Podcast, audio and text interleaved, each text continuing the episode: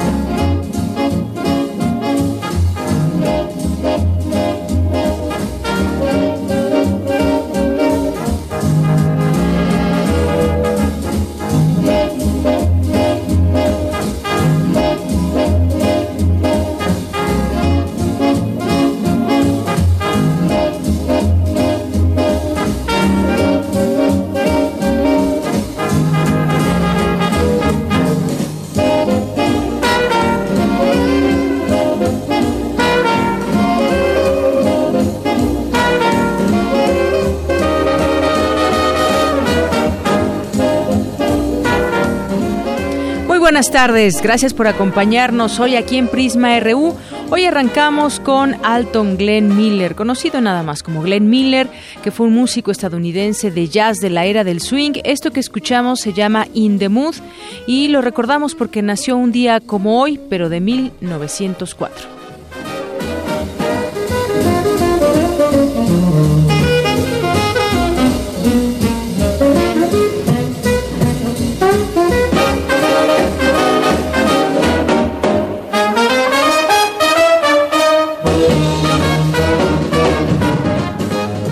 Gracias por acompañarnos. Les saluda aquí de Yanira Morán con mucho gusto y hoy estaremos en estas dos horas platicando de muchas cosas. Entre ellas, entre ellas estaremos em, conversando con el maestro Fabio Barbosa sobre este convenio entre Pemex y las empresas Chevron e Inpex, de qué manera se beneficia México, todo esto como parte también de la ronda 3 y como parte de la de la reforma energética, de qué manera impactará a México, sobre todo en su lado positivo. Muchos en su momento cuando se discutió esta reforma, pues decían que ese tema de las aguas profundas necesitaba mucho mayor discusión, pero ya, ya lo platicaremos en, en unos momentos más, lo que dice Pemex a través de su titular y lo que dicen también estas empresas a través de sus titulares.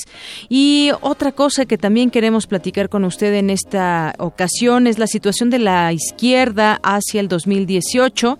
Hemos platicado de ese tema con algunos actores, pero hoy al análisis lo comentaremos eh, para pues un poco tratar de entender estas fuerzas que vemos divididas en un en algún momento el PRD que tuvo pues mucha fuerza como partido político visto hacia la izquierda, aunque bueno, hay una gran discusión entre si realmente existe una izquierda mexicana eh, conformada por los elementos que debe tener una, una fuerza política en, nuestro país. Ya lo discutiremos porque vemos como muchos eh, grupos que están jalando agua para su molino, pero no los vemos juntos. Vamos a sobre este tema. Por supuesto, también eh, lo que está sucediendo, sucediendo dentro de este partido, el PRD, eh, las reacciones que ya hay luego de que un, pues, quien dirige a los senadores allá en el PRD, en el Senado, Miguel Barbosa, pues eh, dio a conocer que apoyaría a López Obrador y parece ser que va extinguiéndose poco a poco este, este partido. También lo comentaremos. Y Adolfo, el doctor Adolfo Laborde académico de la Facultad de Ciencias Políticas, también estará con nosotros para tratar de analizar y entender este discurso de Donald Trump. Bueno, quizás eh, lo, mucho de lo que escuchamos en campaña lo volvimos a escuchar en este, en este discurso que dio ahí ante la Cámara de Representantes. La respuesta también de, de, la Dreamer mexicana Astrid Silva, ya también tendremos oportunidad de platicarlo y comentarlo aquí en el espacio internacional. y todo esto y más aquí en Cultura, Deportes, internacional. Todo esto le tendremos preparado para el día de hoy. Es la una con ocho y arrancamos con nuestro resumen.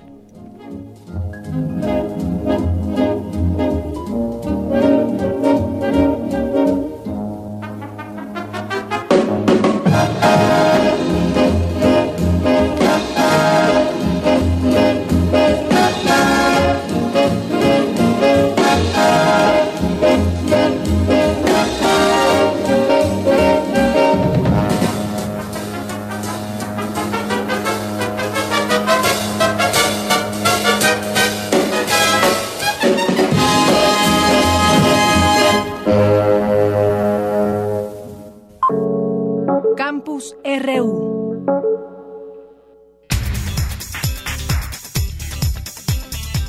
Bien, y antes de, antes de nuestro campus, hoy miércoles 1 de marzo le tenemos en nuestra portada universitaria al entregar reconocimientos a 26 empresas del sistema Innova UNAM con el sello de México y de la UNAM. El rector Enrique Graue afirmó que ante las disyuntivas que enfrenta el país es necesario creer en nosotros y en nuestras capacidades. Queremos ser libres e independientes, que queremos ser solidarios con nuestra gente y con nuestra sociedad Sabemos que queremos generar riqueza y disminuir desigualdades. Sabemos que queremos crecer nuestro mercado interno y comerciar con el mundo, con aquellos que crean en nosotros y a los que responderemos con productos de calidad orgullosamente mexicanos. Queremos tener una industria de valor agregado, de calidad e innovadora. Queremos también tener em, compañías de empresa social. Eso queremos ser y sirve esta ceremonia para refrendarlo. Y hoy se llevó a cabo la ceremonia conmemorativa de los 45 años del sistema Universidad Abierta y Educación a Distancia. Mi compañera Virginia Sánchez estuvo ahí y nos tiene un avance de la información. Buenas tardes, Dayanira y auditorio de Prisma RU. Este miércoles inició la celebración por los 45 años del Sistema de Universidad Abierta y Educación a Distancia de la UNAM, donde el rector Enrique Graue señaló que la educación a distancia se ha desarrollado gradualmente y ahora representa una alternativa de estudio para muchos jóvenes que no tienen acceso a la educación presencial. Más adelante, los detalles de la información. Muchas gracias. Y con el fin de fortalecer el perfil académico de sus egresados de posgrado, la UNAM y la Universidad de Groningen en, en, Holanda firmaron un convenio de colaboración para tutelar de manera conjunta tesis de doctorado en todos sus campos de conocimiento. Y en nuestra portada nacional de hoy, la Junta de Coordinación Política de la Cámara de Diputados se reunió con el secretario de Gobernación, Miguel Ángel Osorio Chong, a fin de abordar la Ley de Seguridad Interior. El ministro Eduardo Medina prepara un proyecto de sentencia para determinar la responsabilidad del IMSS por la infección de un niño con el virus de inmunodeficiencia humana. La conferencia del episcopado mexicano iniciará una campaña para sensibilizar a los mexicanos para que brinden ayuda a los migrantes porque los albergues no tienen los recursos suficientes. La Comisión Estatal de Derechos Humanos investigará si el Colegio Americano del Noreste pretende aplicar exámenes antidoping a sus alumnos. Ya es una medida violatoria de los derechos de los menores en Nuevo León. Y en más información, el coordinador del PRD en el Senado, Miguel Barbosa, aseguró que si lo expulsan del partido, impugnará la decisión ante los tribunales. Mi compañera Ruth Salazar nos tiene un avance de esta información. ¿Qué tal, Deyanira? Buenas tardes. Ya hay reacciones después de que el senador Miguel Barbosa declarara públicamente su preferencia por Andrés Manuel López Obrador. Más adelante los detalles. Gracias. Y la Comisión de Quejas y Denuncias del INE ordenó bajar del aire los spots de radio y televisión del PAN, donde se difunde a la precandidata panista Josefina Vázquez Mota. En Chiapas, un juez giró una orden de aprehensión en contra de siete exconsejeros del Instituto Estatal Electoral por la posible comisión de delitos electorales durante los comicios de 2015. El secretario de Gobernación de Nuevo León, de Gobierno de Nuevo León, Manuel González, admitió que la posible candidatura presidencial del gobernador Jaime Rodríguez, el Bronco, forma parte de una negociación que la entidad mantiene con la Federación. Al menos 40 muertos se registraron en Los Cabos en lo que va de 2017, en estos dos últimos meses, enero-febrero, una muestra del enfrentamiento que libran los cárteles de Sinaloa y de Tijuana, nueva generación, según un reporte de inteligencia federal.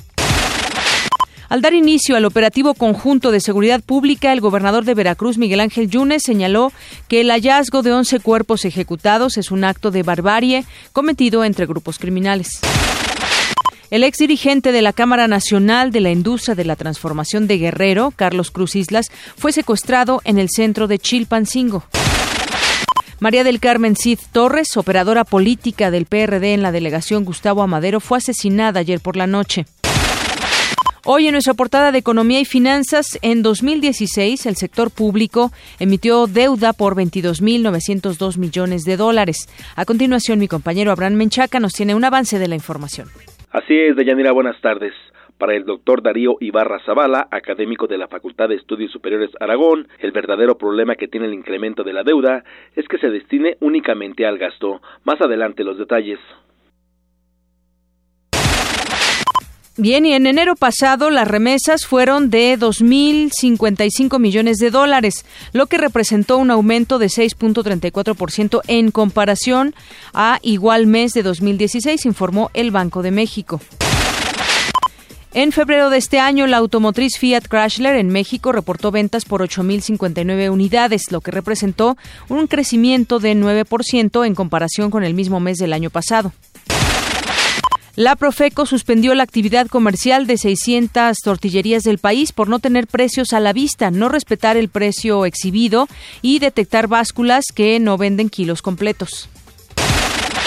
Hoy en nuestra portada internacional, el vicepresidente de Estados Unidos, Mike Pence, aseguró este miércoles que México pagará por la construcción del muro fronterizo entre los dos países. La policía colombiana, en una operación coordinada con la, con la DEA, desarticuló una banda de narcotraficantes asociada con los cárteles mexicanos de Sinaloa y Jalisco Nueva Generación. Aviones rusos bombardearon a combatientes apoyados por Estados Unidos en el norte de Siria, creyendo que se trataba de fuerzas del grupo Estado Islámico. La NASA planea lanzar en verano de 2018 una misión que se aproximará al Sol a 6 millones de kilómetros de distancia, más que ninguna otra antes. Y nos vamos al avance de la información que tendremos más adelante en detalle con Eric Morales. Eric, buenas tardes. ¿Qué tal, Deyanira? Buenas tardes. Hoy hablaremos de las reacciones al discurso que ofreció Donald Trump en el Congreso de su país. Además, hablaremos de cómo operan los polleros en el contexto del muro fronterizo. Esta información más adelante. Gracias, Eric. Vamos contigo, Tamara, un avance de la información cultural. Buenas tardes. Deyanira, buenas tardes. Ayer se llevó a cabo la ceremonia de clausura del FICUNAM. En un momento comentaremos qué filmes fueron los ganadores. Y en nuestra segunda hora les brindaré información del Encuentro Iberoamericano de Mujeres en el Arte. Gracias, Tamara. Nos vamos ahora con Isaí Morales en los deportes. Muy buenas tardes, Deyanira. Hoy en el Zarpazo hablaremos con Melisa Mireles, pentatleta universitaria. Además, los Pumas buscan esta noche el pase a la semifinal de la Conca Champions. Más adelante todos los detalles. Gracias, Isaí.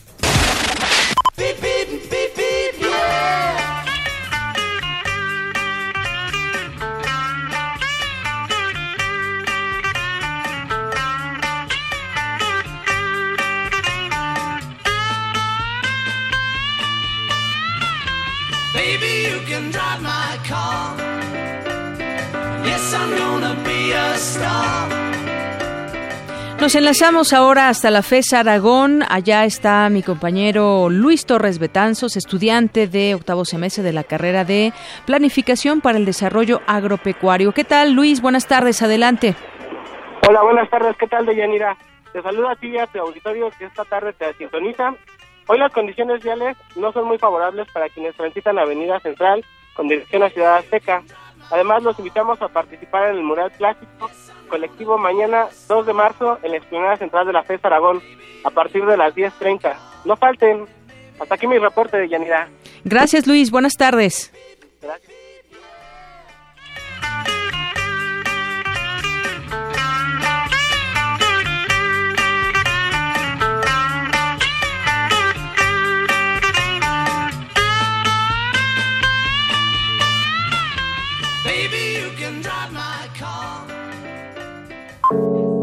Campus RU.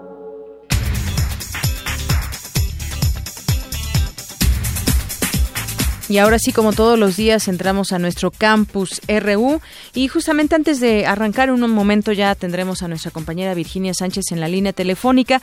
Quiero regalar algunos libros para ustedes que nos están escuchando. Le voy a leer algunos de los títulos. Si le interesa alguno, nos los puede hacer eh, saber.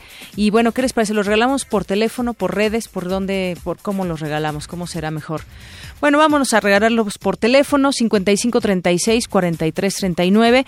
Mira, algunos de estos títulos son Una reflexión crítica sobre la salud de los mexicanos, otro se llama Realidades y expectativas frente a la nueva vejez, conocimientos, ideas y representaciones acerca de niños, adolescentes y jóvenes, cambio o continuidad. Otro más que tenemos que se llama La crónica como antídoto, la calle como espacio de intercambios de Eunice Hernández como coordinadora. Y visiones de acá y de allá, implicaciones de la política antimigrante en las comunidades de origen mexicano en Estados Unidos.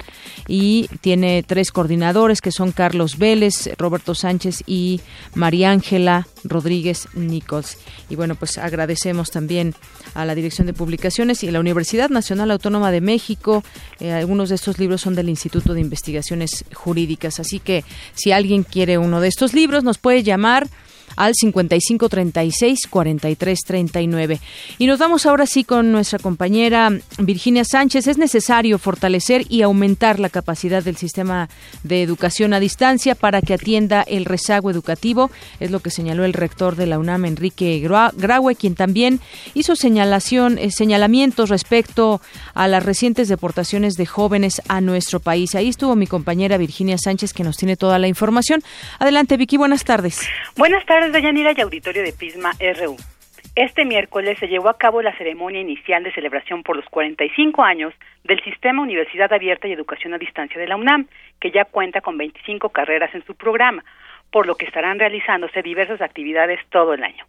La primera fue la mesa Diálogo entre Rectores, la educación hacia el futuro, donde acompañado del director general del Instituto Politécnico Nacional, Enrique Fernández Fashnat, el rector de la Universidad Estatal a Distancia de Costa Rica, Edgar Castro Monge, y el rector de la Universidad Técnica Particular de Loja, Ecuador, José Barbosa Corbacho, el rector de la UNAM, Enrique Graue, destacó que la educación a distancia ha venido creciendo y consolidándose gradualmente, por lo que ahora representa una alternativa de educación para los millones de jóvenes que no tienen acceso a la educación presencial.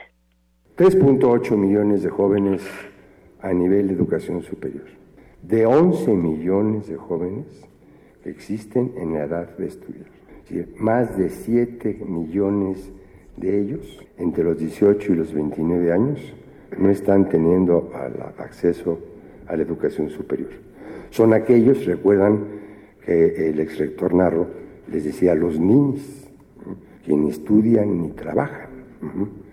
Pero es un, es, un, es un mundo de jóvenes que estamos ahí en la obligación de incorporarlos al sistema educativo de alguna manera. De ellos particularmente dos terceras partes son mujeres. ¿eh? Entonces aquí sí también tenemos una inequidad de género fantástica. No es posible que estemos dejando sin educar a nuestras mujeres en este grupo etario. Asimismo señaló que a través de este sistema se podrá atender la situación educativa de los jóvenes que son y posiblemente sean deportados por Donald Trump. Si a ellos le retan, ustedes le quieren sumar los retos que el señor Trump nos pondrá, te das cuenta de lo que se nos viene es muy serio. Está decidido definitivamente a expulsar una gran cantidad de jóvenes. Y las estimaciones de este grupo que se le dicen el DACA, por la orden que dio Obama para protegerlos, son de 600 mil jóvenes, de los cuales se estima que el 60% de ellos pueden ser mexicanos. Podemos tener de repente a 400 mil jóvenes aquí en México que requieren de, alguna forma de continuar.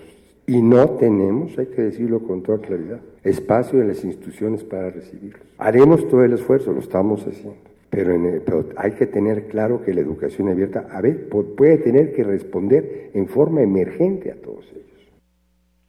Deyanira, te comento que durante la primera parte del evento, Francisco Cervantes Pérez, coordinador de la Universidad Abierta y Educación a Distancia, presentó un video de Matías Alanís Álvarez, a quien su discapacidad motor y visual no le impidió graduarse con honores como licenciado en Ciencias Políticas y Administración Pública a través de este sistema en la Facultad de Ciencias Políticas y Sociales. Y también participaron la maestra Virginia Bello Méndez, egresada del FOAYET, Alberto Ken Oyama Nakawaka, y Leonel Lomelí Manega, secretario de Desarrollo Institucional y secretario general de la UNAM, respectivamente. Este es mi reporte. Muchas gracias. Gracias a ti, Vicky. Buenas tardes. Y bueno, nos vamos con más información. Ahora cambiemos de tema. Vamos con Ruth Salazar. Bacterias resistentes. Una lista con las 12 familias de bacterias más peligrosas para el ser humano fue dada a conocer hace unos días. Mi compañera Ruth Salazar nos amplía esta información. Adelante. De Yanira, auditorio de Prisma RU, te informo que la Organización Mundial de la Salud anunció que deben desarrollarse con urgencia nuevos fármacos para combatir 12 familias de bacterias, a las que consideró patógenos prioritarios y una de las mayores amenazas a la salud humana. Explicó que muchos microbios ya se han convertido en superbacterias mortales que son resistentes a muchos antibióticos, debido a que evolucionan y ahora tienen habilidades para encontrar nuevas formas de resistir el tratamiento. El doctor Samuel Ponce de León Rosales, coordinador del Programa Universitario de Investigación en Salud de la UNAM, explicó en términos simples en qué constituye este riesgo. Los otros son desarrollar planes eh, nacionales y regionales para controlar este desarrollo de resistencia, evitar la transmisión entre bacterias y entre personas de bacterias resistentes y eh, establecer sistemas de vigilancia locales, nacionales, regionales, de vigilancia eh, en relación a cómo evolucionan estos patrones de resistencia a los antibióticos. Eh, en la universidad estamos desarrollando un programa para establecer un sistema de vigilancia nacional y desde luego a través de ahí establecer proyectos de desarrollo de investigación para buscar nuevas moléculas de antibióticos.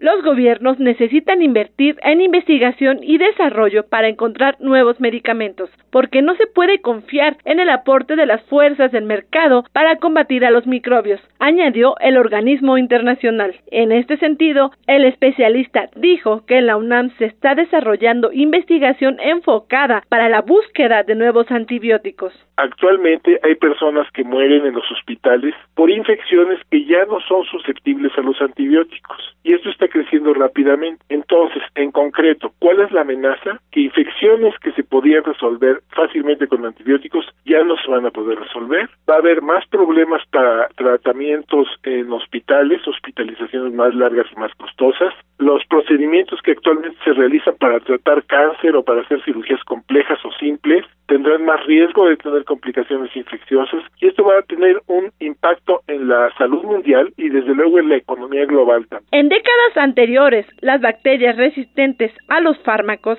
se han convertido en una amenaza para la salud mundial. La lista de patógenos prioritarios publicada por la OMS tienen tres características, crítica, alta y mediana, según la urgencia con que se necesitan los nuevos antibióticos. Hasta aquí el reporte de Yanira. Buenas tardes. Gracias, Ruth. Muy buenas tardes. Nacional RU. Continuamos y se dio a conocer que Chevron Impex Corporation y Petróleos Mexicanos concretaron el primer contrato de licencia para la exploración y extracción de hidrocarburos en aguas profundas en el Golfo de México tras la aprobación de la reforma energética. Para platicar de este tema ya tenemos en la línea telefónica al maestro Fabio Barbosa, investigador del Instituto de Investigaciones Económicas de la UNAM. Buenas tardes, maestro. Bienvenido a este espacio de Prisma RU de Radio UNAM. Muchas gracias, Deyanira. Es un honor estar con usted en su programa. El honor es nuestro, maestro. Pues eh, desde su punto de vista, eh, ¿cómo ve este pues este primer contrato de licencia con estas dos empresas internacionales y sobre todo dando seguimiento a la oportunidad o no, habremos de decirlo de esa manera, que tiene México, caso concreto eh, Pemex, para también tener, digamos, ganancias dentro de todo esto que a final de cuentas es un negocio. Eh, sí, muchas gracias, Danira. Yo pienso que lo que estamos comentando es un acto protocolario. Eh, eh se trata de la firma de un contrato que fue ganado por el consorcio integrado por las tres empresas que usted acaba de mencionar el pasado 5 de diciembre de 2016. Eh, el contrato se refiere en esta etapa a la exploración en un bloque en aguas profundas eh, cercano a la frontera México-Estados Unidos en el Golfo de México. Yo pienso, de Yanira, que hay dos aspectos que es eh, importante comentar. El primero eh, sería la persistencia en exagerar las expectativas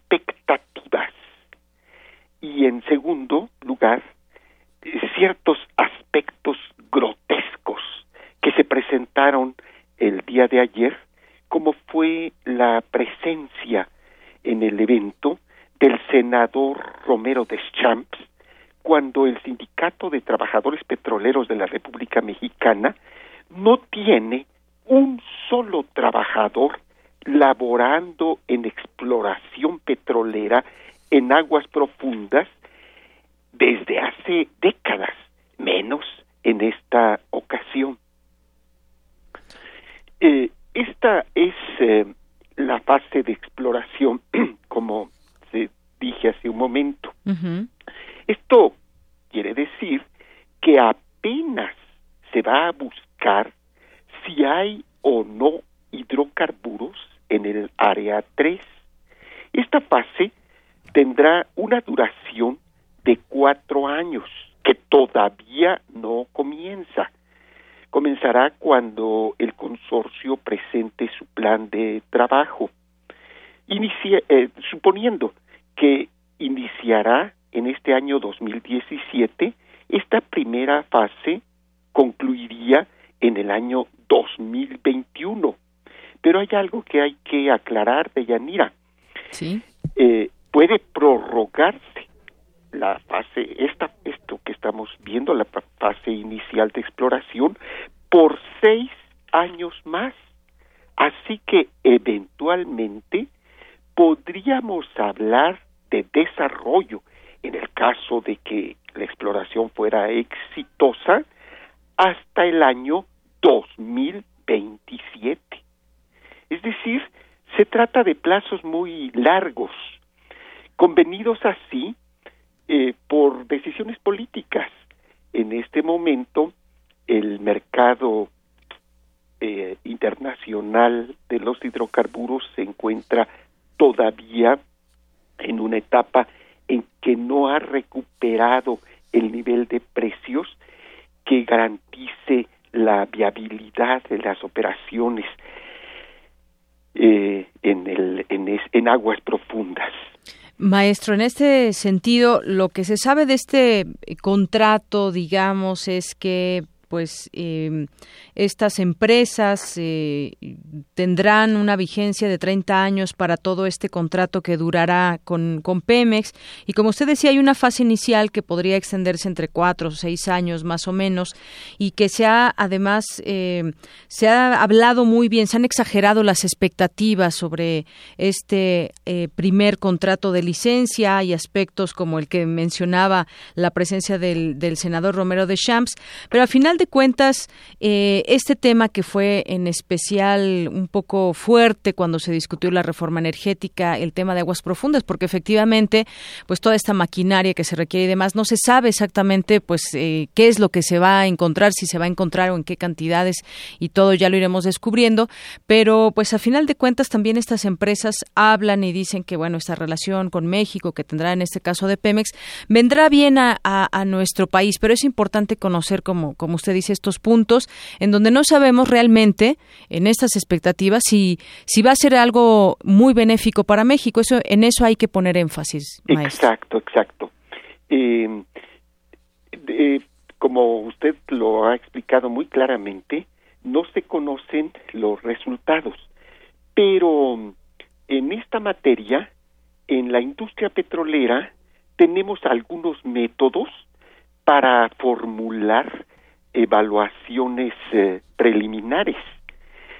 En la industria petrolera, como en todas las disciplinas, existe la posibilidad de formular analogías con casos similares en derecho, pues creo que se llama jurisprudencia. Si un caso se resolvió de una manera, eh, uno con los las mismas características puede esperarse que se resuelva eh, exactamente eh, como la anterior. En la situación actual podemos establecer una analogía entre la situación geológica, las reservas y el potencial del lado mexicano, eh, estableciendo una similitud usando como el, el, el caso este, similar los campos descubiertos a unos kilómetros al norte, que serían los, los campos descubiertos en el sector estadounidense del Golfo de México. Ahí de, de Yanira se han descubierto solo tres campos. Se han perforado más de 50 pozos exploratorios, pero solamente tres campos que en este momento están siendo operados por eh, la Shell, la Royal Dutch Shell. Estos campos son Grit White, eh, el Gran Blanco, eh, Silver Tip y Tobago. Las instalaciones para procesar los hidrocarburos en estos tres eh, yacimientos a los que me he referido están eh, fueron construidas para procesar en el pico 130 mil barriles diarios de petróleo crudo equivalente, desglosando, hablaríamos de 100 millones de aceite y unos 30 mil en equivalencia de gas natural. No es un gran volumen, de tal manera que cuando se habla de eh, inversiones millonarias y de la posibilidad de eh, resultados este muy espectaculares de ganancias en esta zona. Este pues no se ah, usando este método que estamos hablando eh, se está eh, lo que podríamos esperar es este volumen que que, he manifestado acá. Sería un verdadero milagro que allá se ha descubierto tan poquito y aquí pudiéramos descubrir este un un gigante verdad este eh, es, esta es una situación que es conveniente este, insistir en ella, porque y, y además siempre tener presente de ella, Nira, que aquí estamos hablando de la fase extractiva. Eh, sería una buena noticia que festejaríamos si al mismo tiempo se hablara de construir, eh, rehabilitar las instalaciones mexicanas que ya existen en la costa de Tamaulipas para procesar estos hidrocarburos. Pero no ocurre eso. La, la refinería de Ciudad Madero, que está este, en las costas, en, en el litoral de Tamaulipas, hoy de Yanira, se encuentra en un estado lamentable de abandono. Yo, si usted me lo permite, le podría enviar algunas fotografías recientes que mis alumnos han tomado de esta refinería y puede verse a pesar de la distancia desde las rejas el estado eh, de, en que se encuentran algunas instalaciones Muy bien. con herrumbre, con los tanques de almacenamiento oxidados. La propia ciudad Madero y Tampico parece hoy eh, en algunas de sus calles un pueblo fantasma. Y de casas eh, construidas en la época del porfiriato abandonadas con con hierbas en sus en sus muros. El gran hospital civil de la zona eh, también este con hierba descuidada vacío en este momento. Este de tal manera que a mí me parece que es necesario cuando se examinan estos problemas siempre abundar en la necesidad de no solo limitarnos a la esta fase extractiva, a este este puro modelo extractivista en el que se ha,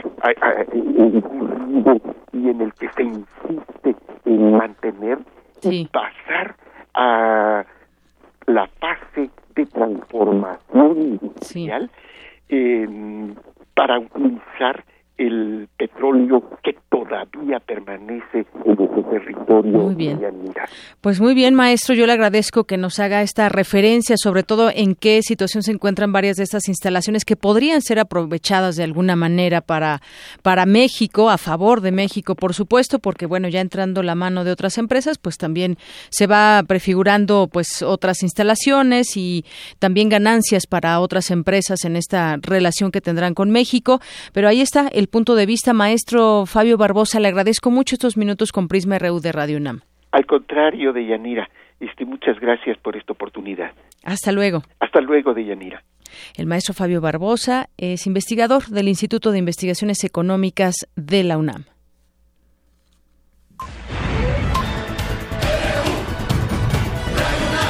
Prisma RU. Continuamos y hay cosas que han pasado en el estado de Veracruz que han impactado en el tema de la eh, de la seguridad.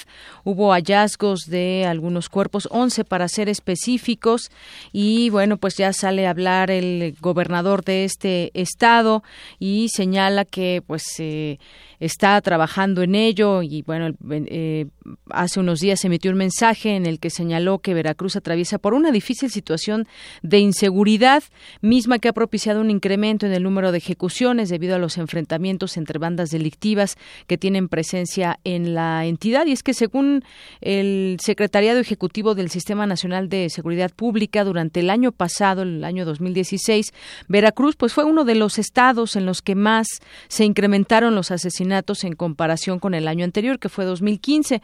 Por otra parte, también, eh, pues efectivos de seguridad de un grupo de personas armadas se enfrentaron en el fraccionamiento Villarrica. Según los, los eh, testimonios de personas que habitan en la zona, hubo pues dos horas prácticamente de disparos y estos hechos ocurrieron cuando elementos de la Marina efectuaban recorridos de vigilancia. Esto ah, está hablando de una situación, una situación eh, em, delicada en el tema de seguridad en algunos lugares de Veracruz. Y como le comentaba también este tema de los el hallazgo de 11 cuerpos en boca del río Veracruz, 11 personas que fueron abandonados sus cuerpos dentro de una camioneta en el municipio de Boca del Río, zona conurbada del puerto de Veracruz, fueron nueve hombres y dos mujeres que aparecieron con huellas de tortura y ocurre unas horas después justamente de que el secretario de Gobernación Miguel Ángel Osorio Chong y el gobernador precisamente de Veracruz Miguel Ángel Yunes pusieron en marcha un operativo especial contra la delincuencia organizada en la región montañosa central. Eso es parte de lo que ha eh, sucedido y bueno también en donde vamos a irnos eh, hablando de Veracruz eh, lo que está proponiendo el académico eh, Villanueva, en torno Ernesto Villanueva, eh, investigador, articulista, y dice que pues el, el, exgobernador de Veracruz, actual prófugo de la justicia, Javier Duarte, podría ganar el récord Guinness a la persona más corrupta del mundo, no de México, no del estado de Veracruz, del mundo. Esto lo propone eh, Ernesto Villanueva durante una conferencia sobre los niveles de corrupción en el estado. Aseguró que propuso a Duarte como la persona más corrupta para ganar este récord Guinness que disputaría con el expresidente de Senegal y el primer ministro de Zaire. Y justamente nuestro Vox Populi de hoy es sobre este tema y esto fue lo que algunas personas respondieron a los micrófonos de Prisma RU.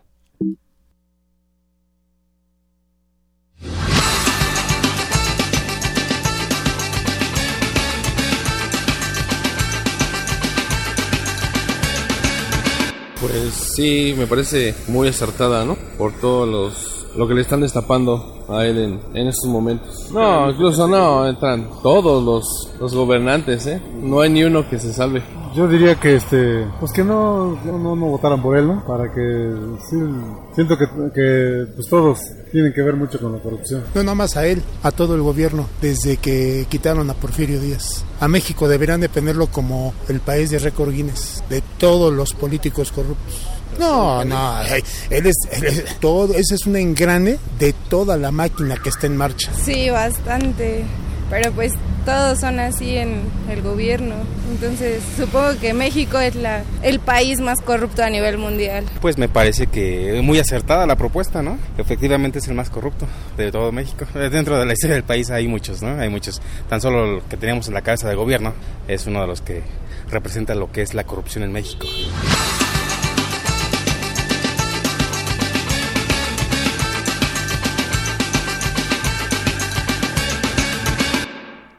Continuamos y ya tengo la línea telefónica. Le agradezco nos toma esta llamada aquí en Prisma RU de Radio UNAM al doctor Rolando Cordera Campos. Él es profesor emérito de la Facultad de Economía y analista político. ¿Qué tal, doctor? Bienvenido. Buenas tardes. Eh, buenas tardes, eh, Yanira. Gracias por la invitación.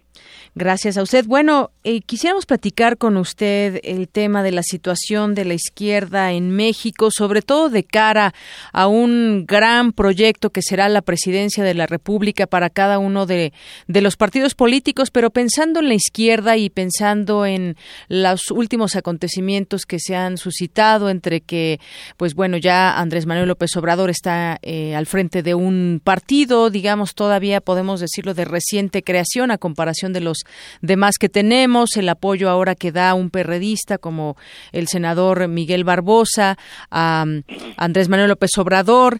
También, por otra parte, está una figura muy importante de la izquierda mexicana, que es el ingeniero Cuauhtémoc Cárdenas. ¿Cómo ve usted desde su punto de vista la situación actual de la izquierda de cara al 2018, doctor? Pues mire, yo no la veo.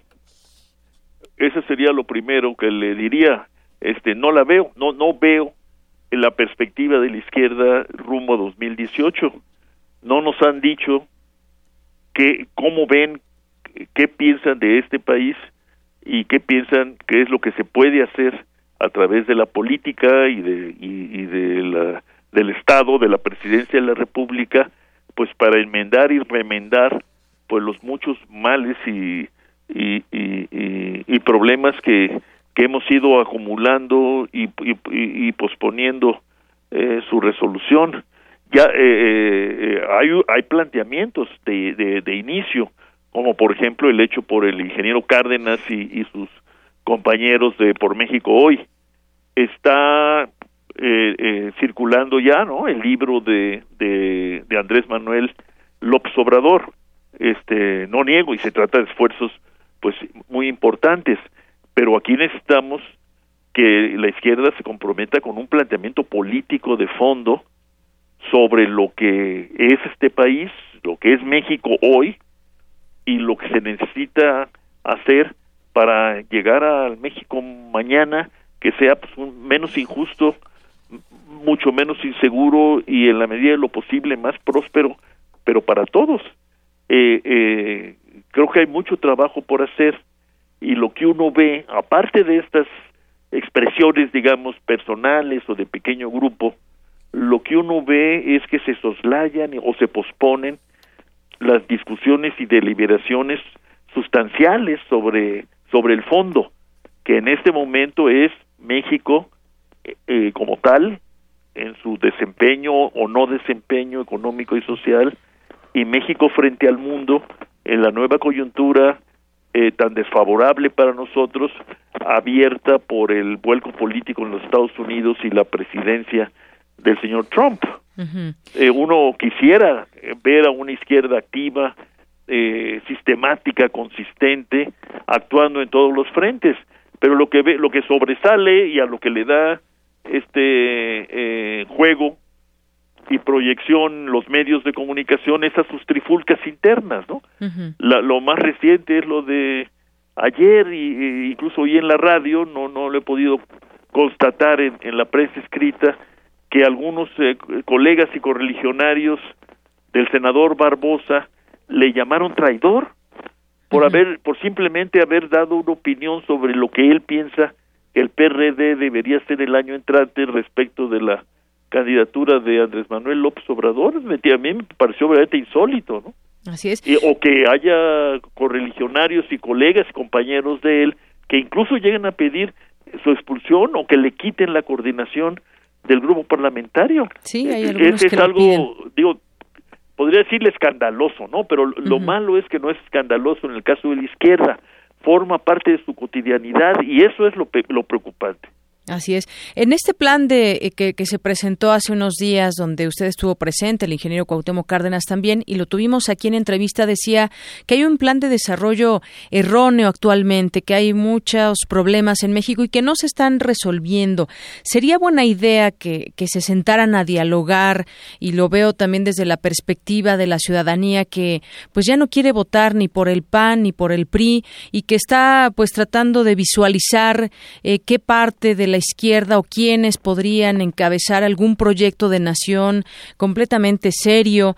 Eh, podría ser que alguien convoque, no sé, alguna figura importante dentro de la izquierda que los convoque a todos estos personajes para que puedan tal vez dirimir sus diferencias o esto ya se ve inalcanzable. ¿Eso podría ser una opción? Yo lo que le puedo decir es que eh, el ingeniero Cárdenas, junto con Alejandro Encinas y otros pues, destacados políticos de la izquierda, están convocando a una nueva reunión de, para discutir y avanzar en, en, su proyecto de México hoy, que no es, según ellos han dicho, un proyecto electoral eh, estrictamente, es un proyecto político que quiere ir más allá de las elecciones del 2018 y, y lo que quieren pues es discutir los términos de lo que podría ser un proyecto nacional, así lo entiendo.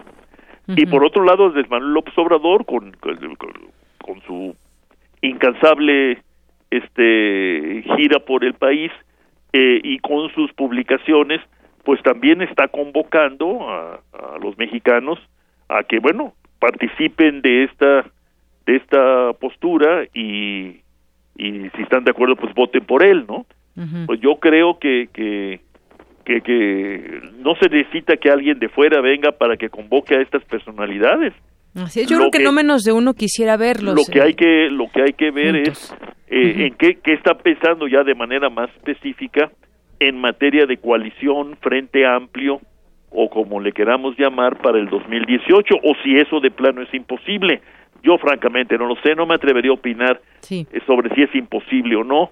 Yo a, a estas a las personas que usted ha mencionado pues les reconozco mucha valía política y mucho talento, entonces este pues hay que esperar a ver que a qué conclusiones llegan en esta materia. Ahora, lo que a mí me importa más decir es que eh, y más importante que estas conclusiones, digamos, tácticas respecto de la manera eh, de, actuar en, en la coyuntura de la asociación presidencial, es que la izquierda nos ofrezca un panorama de fondo de su visión de México, de su proyección de México, y ahí sí elementos para una acción planificada frente a pues los graves problemas que enfrentamos y que ahora se han agravado con, con con la amenaza externa. Así es. Bueno, pues sin duda es, un tema que se, eh, se requerirá seguir platicando sobre ello y vamos viendo cómo se acomodan todas estas piezas en el escenario nacional y bueno, en otro momento podríamos seguir platicando sobre este tema, pero por lo pronto ahí está su, su punto de vista interesante, importante para, para nuestro auditorio. Muchas gracias, doctor. Al contrario, gracias a ustedes. Hasta luego. Buenas tardes, doctor Rolando Cordera Campos, profesor emérito de la Facultad de Economía y analista político. Queremos conocer tu opinión. Síguenos en Twitter como arroba PrismaRU. Queremos escuchar tu voz. Nuestro teléfono en cabina es 55 36 43 39. Arte y cultura.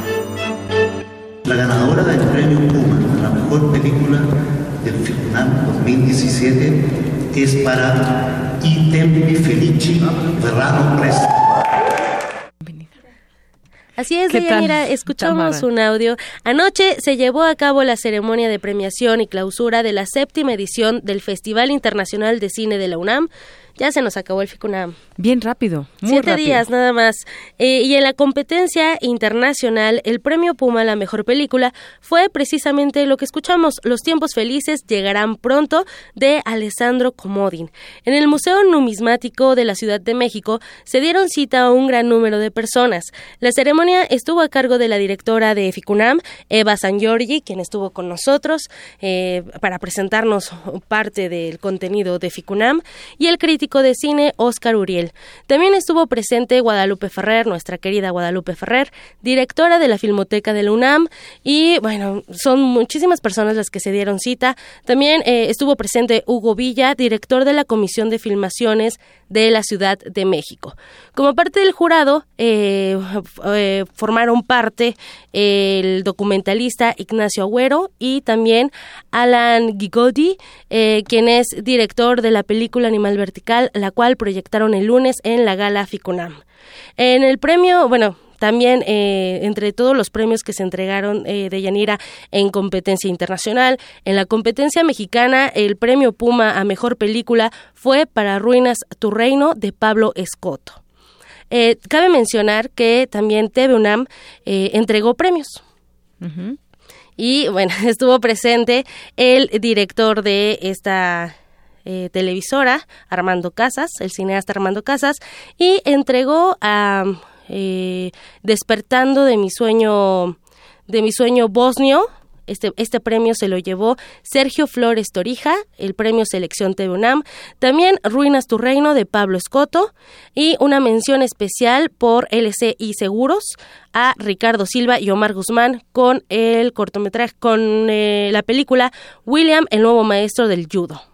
Muy bien, bueno, pues te digo, a mí se me hizo muy corto. ¿Cuántas películas viste, Tamara? Vi solamente dos. Dos. Pero Yo solamente una. Así es.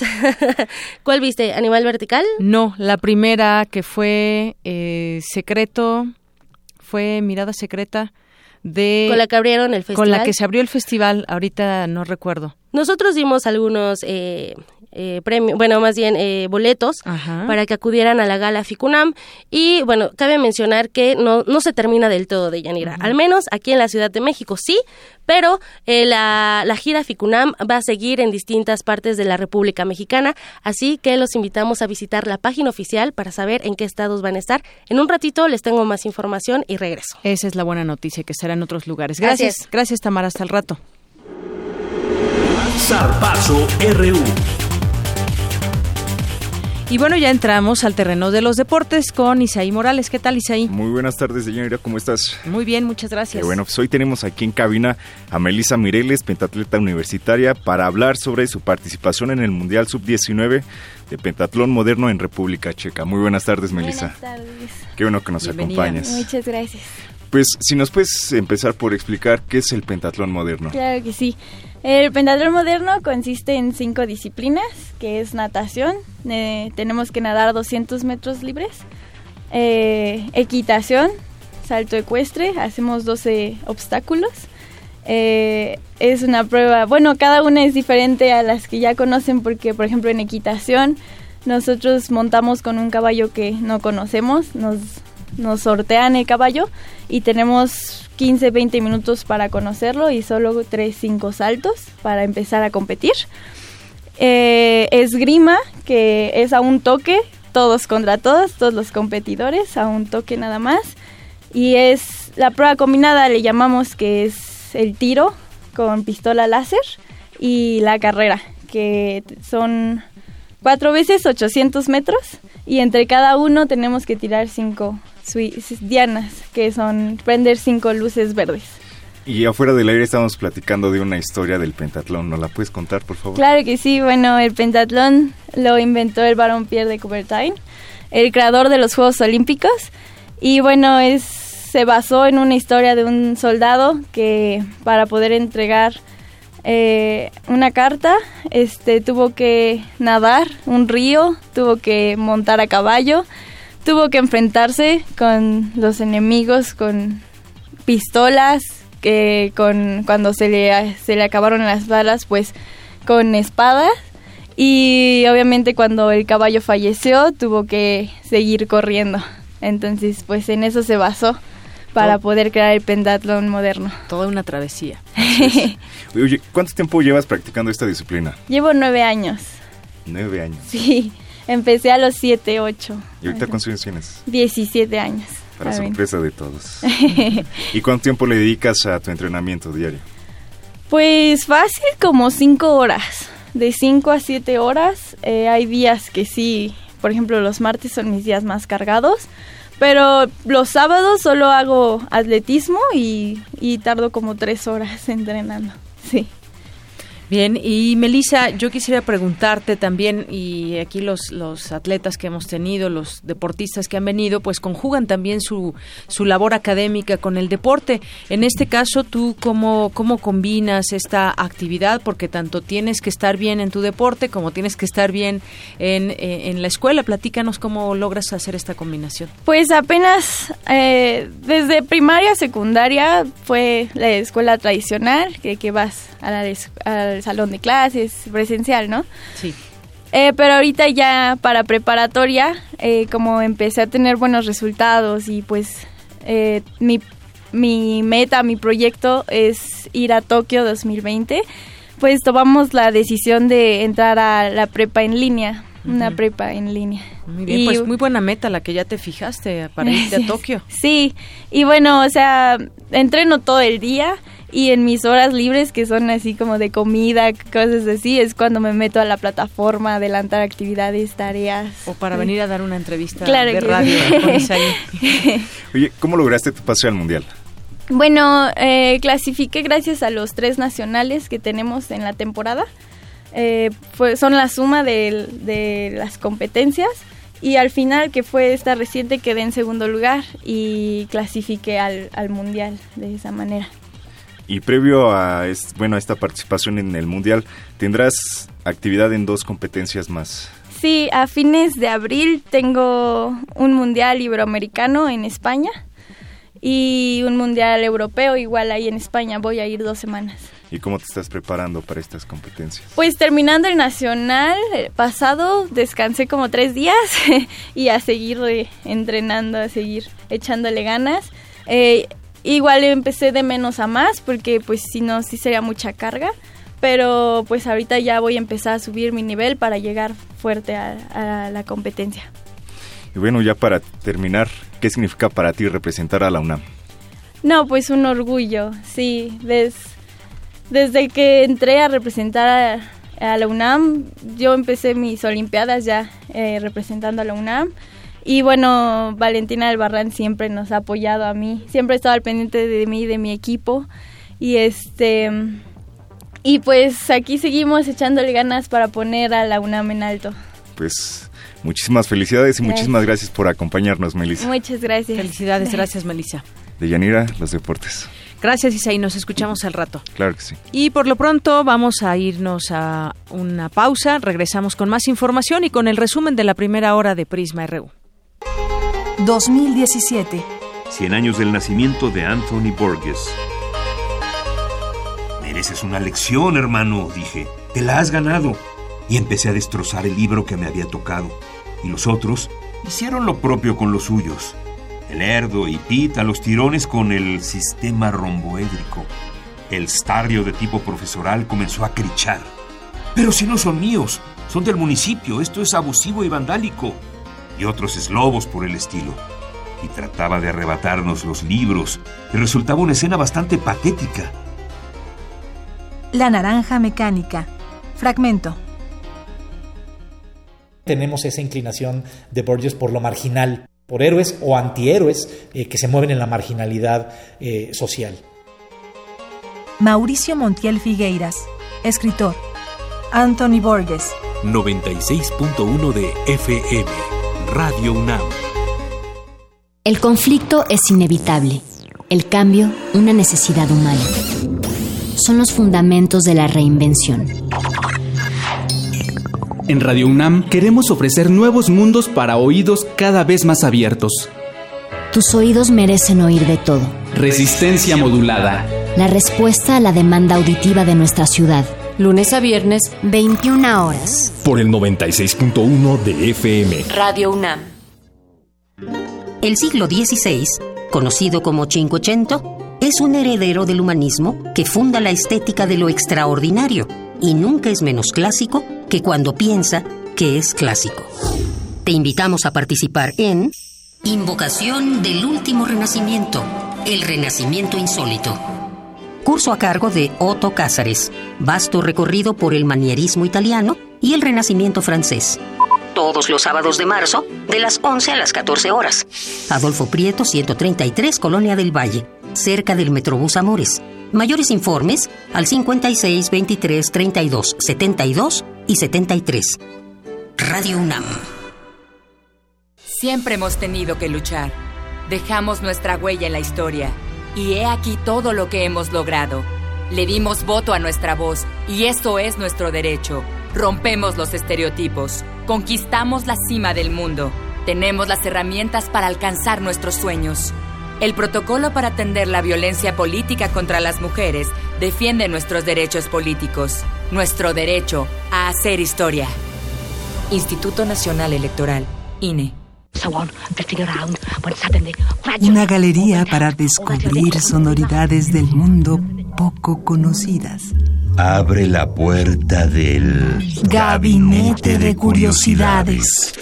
Serie que recupera y analiza audios y grabaciones de diversos archivos sonoros. Domingos a las dos y media de la tarde con Frida Saldívar y Luisa Iglesias. Somos coleccionistas de sonidos. 96.1 de FM. Radio UNAM. Queremos escuchar tu voz. Nuestro teléfono en cabina es 55 36 43 39.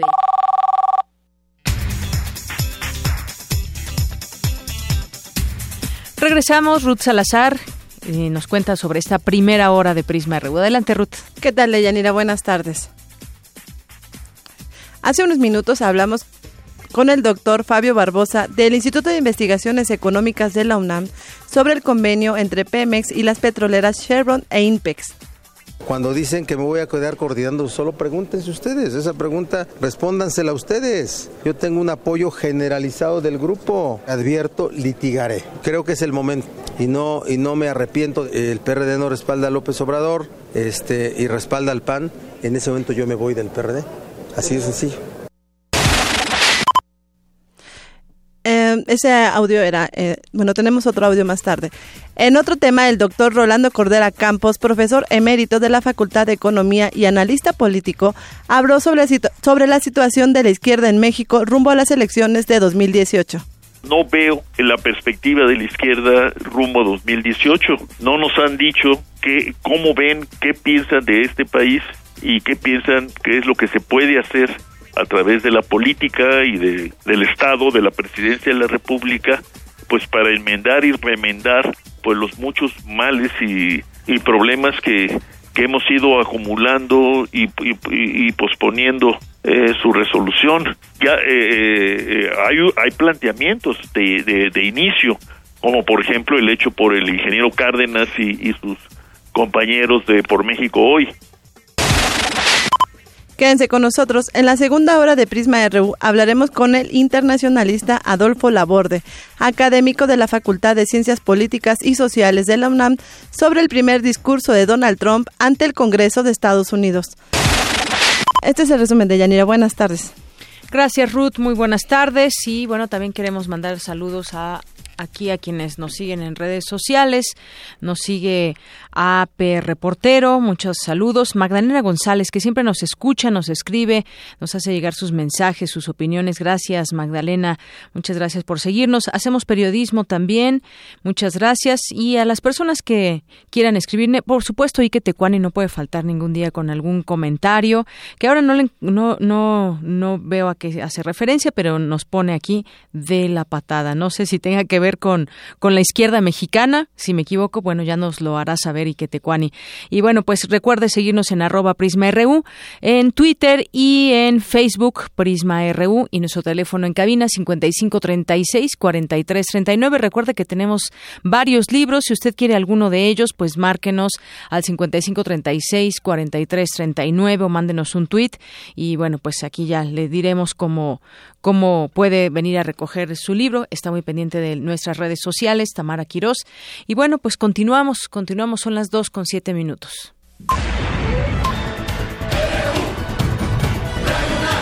Prisma RU. Con Deyanira Morán. Para nosotros, tu opinión es muy importante. Síguenos en Facebook como Prisma RU. Bien, y comentábamos hace rato con el doctor Rolando Cordera, y yo lo digo ahora, pues quizás eh, lo que se ve un poco es como que han perdido la brújula en la izquierda mexicana o en el PRD, no sé, este partido que parecería más, en lugar de que esté creciendo, que se está extinguiendo, lo cual pues es muy lamentable porque hay que recordar que desde 1997 a la fecha, pues este partido ha ganado la Ciudad de México de manera muy clara, muy limpia y pues ahora parecería que algo le está sucediendo a ese partido, no logran entre las propias corrientes internas ponerse de acuerdo y eso ha provocado que muchos se vayan a otros a otros partidos, eh, sobre todo a uno que encabeza López Obrador, pero habrá que replantearse todo este este tema porque a la hacia el exterior, hacia la gente, pues yo creo que es un muy mal muy mal mensaje que se está dando a la gente que pues no quiere ya los partidos que han tenido oportunidad de gobernar a México y están esperando a ver por quién por quién quién encabeza la izquierda mexicana, decía el doctor Rolando Cordera, no la veo, no la veo, no hay una perspectiva clara hasta este momento y se antoja difícil en los próximos meses, pero ya iremos viendo sobre ese tema, pero por lo pronto ya hay reacciones sobre el, el tema de Miguel Barbosa, el senador, el desafío del coordinador de la fracción del PRD en la Cámara Alta a su dirigencia nacional, cobró eco y levantó ámpula en este partido, en el partido conocido como el Sol Azteca, el PRD. Adelante, Ruth Salazar, con esta información. ¿Qué tal, Deyanira? Buenas tardes. Aunque se declaró públicamente simpatizante de Andrés Manuel López Obrador, el coordinador de los senadores del PRD, Luis Miguel Barbosa, sostuvo que no dejará el cargo ante la advertencia de la presidenta nacional del partido, Alejandra Barrales, de que ya se revisa su destitución. Adelantó que defenderá en los órganos de dirección de ese partido su permanencia en la coordinación parlamentaria perredista en la Cámara Alta. Barbosa Huerta aseguró que los que realmente deberían renunciar al PRD son los que están promoviendo una alianza con el PAN de cara al 2018 e identificó como promotores de esa alianza al gobernador de Morelos, Graco Ramírez, y al expresidente de ese partido, Jesús Zambrano. Absoluta falta de congruencia y de compromiso consigo mismo del senador Barbosa, porque hace apenas unos cuantos meses decía que su mejor gallo, el único, decía él, para eh, que abanderara al PRD rumbo a la presidencia de la República era Mancera. Todo eso se le olvidó ya. Durante varios años, en no pocas ocasiones, estuvo diciendo lo peor que nos podamos imaginar eh, sobre López Obrador, descalificándolo. Ahora resulta que es el bueno, el mejor. Por su parte, Jesús Zambrano aseguró que Barbosa está manejando un discurso incongruente. Yo soy apoyado por la mayoría, de la enorme mayoría de los senadores del PRD. Me siento muy seguro en este espacio de coordinador, así me lo han expresado. Los que quieren llevar al PRD al PAN, aliarse con el PAN, son los que hacen crítica de mí. Alejandra Barrales dio a conocer que en los próximos días sostendrá una reunión con el grupo parlamentario de su partido para analizar si destituye a Barbosa como coordinador parlamentario. Nuestra ley interna es clara, hay estatutos, hay normas que cuando tú decides hacerte militante de un partido estás aceptando respetar y seguirlas, son las que establecen cualquier tipo de sanción para, para estos posibles casos, pero lo cierto es que a partir de esta definición que toma nuestro compañero, eh, pues deja de representar el sentir y, y la voz de nuestro partido en, en, la propia bancada del PRD en el Senado de la República. Sin embargo, la mayoría de los integrantes de la bancada del PRD en el Senado respaldó la permanencia de Barbosa Huerta como su coordinador, con excepción de algunos senadores como Angélica de la Peña. El senador Barbosa dejó en claro que solo renunciaría al PRD si éste le da su respaldo a cualquier candidato del PAN a la presidencia de la República en las elecciones del 2018. Hasta aquí el reporte de Yanira. Buenas tardes. Gracias, Ruth. Muy buenas tardes. Bueno, pues así de tajante, Alejandra Barrales, presidenta del PRD, dijo que Barbosa dejó de representar la voz e interés del perredismo y analizan su remoción. Barbosa, pues responde a su vez que no se retracta de sus dichos y que si lo destituyen como coordinador parlamentario, entonces impugnará esta decisión ante tribunales. Y ya escuchábamos lo que decía también el, el diputado Jesús Zambrano, expresidente del PRD y líder de Nueva Izquierda, que califica Barbosa de oportunista y le, recuerda que hace unos meses apoyaba a Miguel Ángel Mancera. Bueno, yo le diría a todas estas eh, corrientes y personas del PRD, bueno, ¿y qué mensaje están lanzando hacia afuera? Porque por una parte vemos un Miguel Ángel Mancera que, que, le hace casi cruz cruz al PRD, que me impulsen, pero yo no me, me, eh, me sumo a las filas del PRD ya con todo las de la ley, digamos, y bueno, pues eso tampoco es comprometerse mucho. Y bueno, por otra parte, también Miguel Barbosa pues arremete contra, contra Alejandra Barrales. Eh, la señala de tener una estrategia para apoyar al PAN rumbo al 2018 y que ella sea la candidata de una alianza PAN-PRD. ¿Se imaginan una alianza PAN-PRD aquí en la Ciudad de México? Bueno, pues hubo una conferencia de prensa donde él fue arropado por líderes de corrientes de militantes de izquierda y el senador pues responde que él sí conoce al PRD, que conoce su programa, conoce sus principios y la que no conoce eso es eh, Alejandra Barrales porque se ha alejado del partido y eh, pues hay que recordar el martes la presidenta del PRD aseguró que Barbosa dejó ya de, representar al PRD por su apoyo abierto a un líder de otro partido, aunque hay que recordar, digo, no es cual, no es cualquier partido y me refiero no es un par, no es el PRI o no es el PAN o no es el Verde, es un partido o es un, personaje que emanó justamente de las filas del PRD y que ahora pues muchos simpatizan con él, otros no tanto e incluso pues están viendo cada uno llevar agua a su molino. ¿En qué, en qué sentido? Bueno, si fuese cierto esto, porque yo creo que eso no lo eh, habrá que escuchar la respuesta específica de Alejandra Barrales, la líder del PRD, en torno a este señalamiento tan, tan grave de que ella sea la candidata de una alianza PAN-PRD en la Ciudad de México, que ella la encabece, pero pues eh, yo no sé esto qué le parecería a los ciudadanos. Si les pregunto a ustedes, opinen en nuestras redes sociales qué les parecería una alianza entre PAN y PRD para la Ciudad de México. Bueno, pues ya nos contarán, recuerden, en arroba Prisma RU, ahí estamos muy pendientes de conocer sus opiniones que son muy importantes para nosotros. Son las dos con catorce minutos, nos vamos ahora con mi compañero Abraham Menchaca. Durante el año pasado, la emisión de deuda del sector público rompió récord. Adelante, Abraham, con la información. ¿Qué tal, Deyanira? Buenas tardes. En el 2016, el sector público emitió una deuda por 22.902 millones de dólares, cifra que representa la mayor colocación anual de deuda registrada en dos décadas. Estas emisiones récord del año pasado fueron documentadas en el saldo de la deuda externa federal, que al cierre de 2016 llegó a 180.986 millones de dólares. Los emisores del sector público incluyen al gobierno, empresas paraestatales y públicas como Petróleos Mexicanos y la Comisión Federal de Electricidad, el Banco de México, así como gobiernos estatales y municipales. Para el doctor Darío Ibarra Zavala, académico de la Facultad de Estudios Superiores Aragón, el verdadero problema que tiene el incremento de la deuda pública es que se destine únicamente al gasto.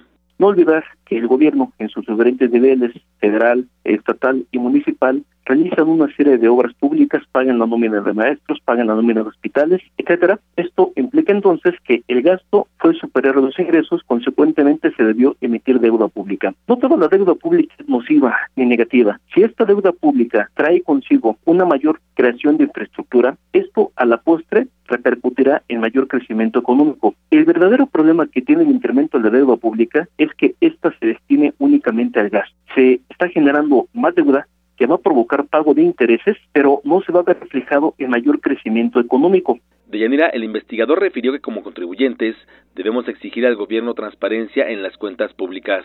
Para nadie es un secreto que cantidad de gobernantes, de gobernadores, lamentablemente no hay otra palabra que mejor lo describa, han hecho un uso ilícito de los recursos que las entidades, que el gobierno federal les ha entregado a las entidades federativas. En ese caso, definitivamente la deuda pública solamente va a generar más pobreza, no va a generar crecimiento económico. Por lo tanto, lo que el gobierno tendría que hacer y como ciudadanos debemos hacer es exigir que se cumpla la ley ejemplarmente, que se capture aquellas personas que están haciendo mal uso de los recursos públicos, porque esto lo único que genera es más pobreza e inclusive miseria.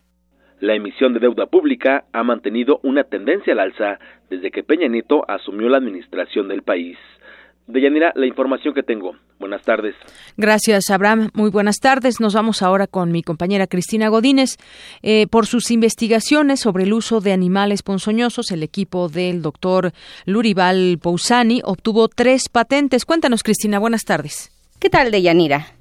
En 2016, un grupo de investigadores del Instituto de Biotecnología, encabezados por el doctor Lourival Pousani, obtuvieron tres de las seis patentes otorgadas a la UNAM. El doctor Pousani nos explica en qué consisten dichas patentes. Consistió en aislar una de las toxinas principales del veneno de ese alacrán de Sudáfrica y determinar la estructura. Una vez que conocíamos la estructura, lo que hicimos fue expresar esta toxina mediante eh, ingeniería genética. Y ese producto se purificó y se usó para inmunizar ratones. Y los ratones inmunizados generaron anticuerpos que eran capaces de proteger contra la toxina. Y eso fue lo que reclamamos en la patente, que el uso de un producto de ingeniería genética expresada en bacterias era capaz de generar anticuerpos protectores y que por lo tanto podría ser una manera de optimizar la producción de este antiveneno. Otra de las patentes está relacionada con el uso del veneno del alacrán de Durango en la agricultura. El trabajo que se hizo en colaboración con doctor Corso fue que aislamos del alacrán de Durango, que se llama Centuroides suffusus, unos péptidos con actividad bioinsecticidas uns péptidos que não são tóxicos para o humano, pero são tóxicos para outros organismos, entre os quais estão alguns que são plagas da agricultura e que, por lo tanto, podem ser usados como potenciales bioinsecticidas. La tercera patente involucra a otro alacrán de México y cuyos péptidos funcionan como inmunomoduladores. O que hicimos foi aislar e sequenciar determinada estrutura de dois péptidos que denominamos VM23 e VM24 porque provienen de un alacrán de nombre de Joves mexicanos y que son capaces de bloquear de forma muy selectiva unas proteínas de los linfocitos humanos, en especial se trata de un canal iónico del subtipo 1.3 y, y, y, fue un trabajo que nos llevó mucho tiempo y que no publicamos hasta que la patente estuviera depositada, la depositamos inicialmente en Suiza y después la ampliamos y actualmente es una de las patentes que eh, ha sido aprobada en muchos países. El doctor Pausani comenta que una compañía farmacéutica compró los derechos de esta patente a la UNAM. De Yanira, este es mi reporte. Buenas tardes. Gracias, Cristina. Muy buenas tardes. Prisma RU. Global RU.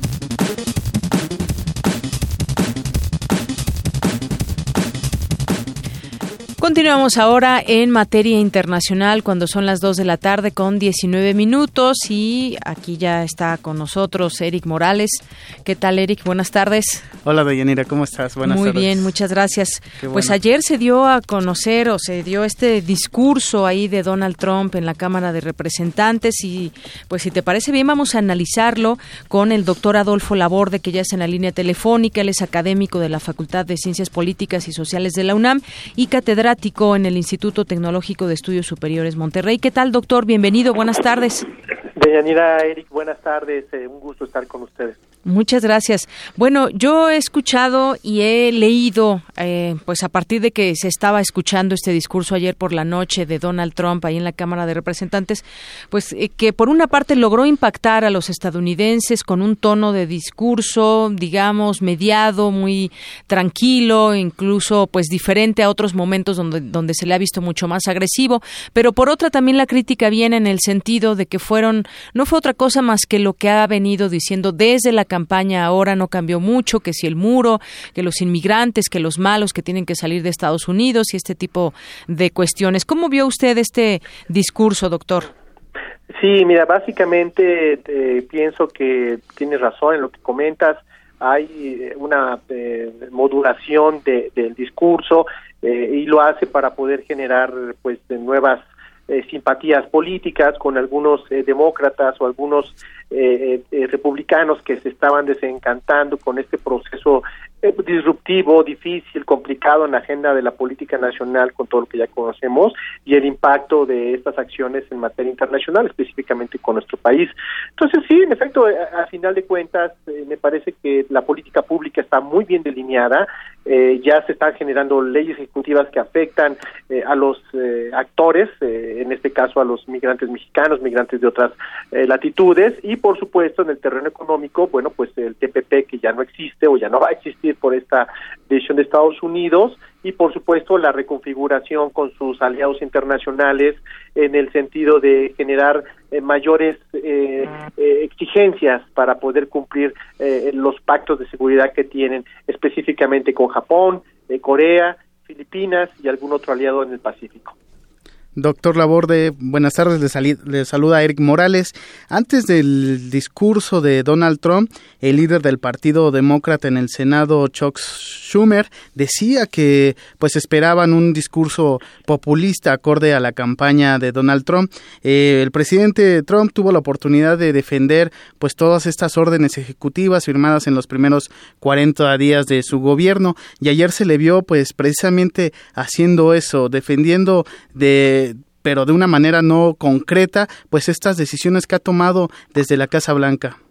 Sí, no, mira, pues, declaraciones muy abstractas, independientemente de, de, la tonalidad, de, independientemente de, esta situación, de esta estrategia no agresiva, pacífica, entre comillas, pues eh, si leemos muy bien eh, eh, entre líneas lo que está haciendo, lo que va a hacer, de acuerdo al tema presupuestario para el ejército, ¿no? El aumento de 54 mil millones, que es un montón de dinero, el tema de la política migratoria, la, la, reforma migratoria que no quedó claro qué, va a ser, me parece que va a ser un, eh, un, esquema de trabajadores eh, temporales eh, altamente calificados que ya existe con, con las famosas visas B, tipo B, eh, pero bueno, pues en, términos generales eh, lo único que hicieron es tratar de generar una pacificación con el electorado, eh, generar menos presión política, pero repito, en, términos de, lo que se está ejecutando, de lo que se está haciendo en todos los ámbitos,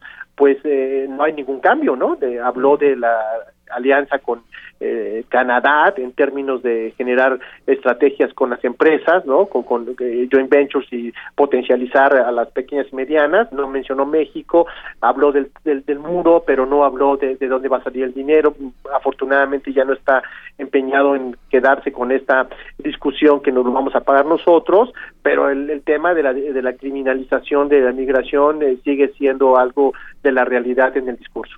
Así es, doctor Laborde. Bueno, pues lo que vimos también eh, de todo esto que se refirió entre aplausos y aplausos de los republicanos, pero por ahí también alguno que otro demócrata, algunos, bueno, en su postura muy crítica también, que fueron vestidos de blanco, y al final, pues algunas opiniones adversas, eh, sobre todo a este, a este discurso. Lo que viene también para los demócratas es mucho, mucho trabajo que tendrá que venir, dado que, pues, no se mueve de ese, de ese discurso un tanto confrontativo Donald Trump.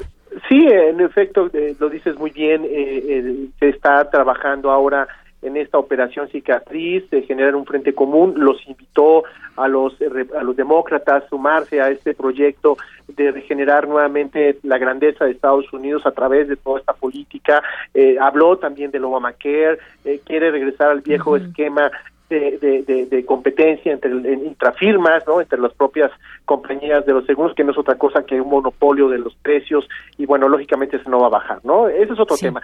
Sin embargo, sí, en efecto, eh, los eh, demócratas la tienen muy complicada, eh, se ve difícil que en cuatro años puedan mantener una política alternativa, dado que el, el objetivo del señor Trump, que es muy claro, es la reelección y lo está enfocando a este eh, 250 aniversario, ¿no? Del que habló ayer y este curiosamente eh, coincide con los ocho años de mandato.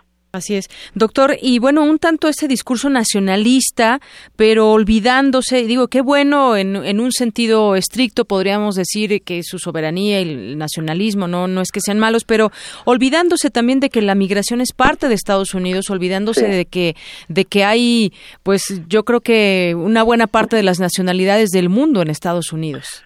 Sí, mira, ese, ese es lo que eh, lo que seguramente vendrá en los próximos eh, meses, eh, años, el, ver qué tipo de migrantes van a acoger. me parece que dentro de esta perspectiva nativista, dentro de esta perspectiva étnica, seguramente habrá filtros para la migración y algunos algunas razas, algunas nacionalidades tendrán más preferencia que otras. Y un punto muy importante que no lo debemos de dejar a un lado, él habló de eh, este sistema de, compensaciones de la migración, en donde eh, hablaba de la necesidad de, gente con alta capacidad y altos conocimientos técnicos y científicos. Si nosotros hacemos un análisis del perfil del migrante mexicano, pues lógicamente no va eh, con, con, con, este discurso, no, no, no tiene ninguna relación. Desafortunadamente, el migrante mexicano en gran mayoría tiene un perfil de, bajo, de baja escolaridad que no calificaría en este proceso de la reforma migratoria, hay que adelantarnos a ello. Entonces, lógicamente, va a haber una especie de segmentación del proceso migratorio y, lógicamente, pues eso mantendrá la polarización, mantendrá la política restrictiva y, bueno, pues desafortunadamente tendremos un aumento en las eh, repatriaciones forzosas. Y en este sentido, doctor, también Trump se refiere, aunque no dijo México, no llamó a nuestro país por su nombre, sí se refirió a la frontera sur y también se refirió a, este muro donde pues hace hincapié de nuevo en que es necesario pues evitar la entrada de los malos, como él los, los llama, pues a, su territorio en materia de seguridad. Sí, no, pues lógicamente el discurso lo ha eh, diseñado, rediseñado muy bien para evitar caer en estas discrepancias en materia de, relación con México, eh, ha cambiado eh, el, diseño de, la narrativa y pues lógicamente es un mensaje oculto que, todos sabemos que tiene nombre y apellido. yo me parece, me parece que esto no abona nada, sigue habiendo esta este estigma de que la, la droga, de que los mexicanos somos gran parte de la crisis, eh, sin llegar al tema del Tratado de Libre Comercio que nos culpa de, de, las grandes pérdidas, sin, siquiera eh, decir abiertamente que el déficit mayor lo tienen con China, que es más de 300 mil millones de, de, dólares, y posteriormente lo tienen con Alemania y Japón. México está en cuarto lugar, pero bueno, eh, lo ha hecho de manera muy inteligente para poder utilizar a, el tema mexicano como una opción de capitalizar su poder y, y generar esa, ese frente común que ha logrado en ciertas eh, capas de la sociedad. Así es. Doctor, por último, pues preguntarle, Trump ha pedido que el gasto militar aumente hasta 603 mil, 603 mil millones de dólares. Y bueno, sabemos, Estados Unidos no es, no es cualquier país, es un país que tiene mucha eh, relevancia dentro del contexto internacional. ¿Esto qué significaría pensando un poco en el tono belicoso que ha traído Donald Trump en, discurso? pues? Mira, número uno, Deyanira, es eh, rearmar, generar esta activar esta economía de guerra. Como sabemos, la economía de guerra eh, en Estados Unidos ha estado presente en los últimos años de su crecimiento, en los últimos 40, 50 años. Eh, hay ecosistemas eh, económicos en donde si un sector se dinamiza, pues otros sectores tienen impacto y eso va a generar empleos, va a generar esta reproducción del capital riqueza, porque son varias industrias, no solamente es la, la, industria de, de, las armas, las que construyen las armas, las que las fabrican, sino también el tema de la innovación, la transportación, y posterior viene, posteriormente viene la comercialización de estas armas. Estados Unidos es uno de los grandes vendedores de armas en el mundo y eh, los conflictos eh, globales, no, los regionales son los que se nutren de, de, este tipo de, de esta lógica de negocio. Entonces sí, en el caso de, de nosotros, pues lógicamente esto va a significar eh, mayores eh, eh, soldados, mayores dispositivos para defender la frontera sur. Y por otro lado también hay que recordar que Estados Unidos tiene una gran cantidad de, efectivos desplegados en el mundo, en Asia eh, tan solo en Japón tiene alrededor de, de 35 mil efectivos, en Corea otro tanto, otros 40 mil, en Alemania tendrá 25 mil efectivos y lógicamente esto se va a redoblar, eh, va a haber una modernización de las instalaciones, no, de las bases, de, los barcos, de los de los aviones que eh, anunció hace unos días la compra de, de estos aviones F-35 que donde según él hizo un gran descuento con los con las compañías que se los van a vender, entonces esto significa nuevamente una lógica de promover el, tema bélico para poder generar eh, esa riqueza de la cual el señor Trump habla. Doctor, y en ese sentido, Trump ha dicho que pues es necesario que, Estados Unidos esté preparado para cualquier conflicto.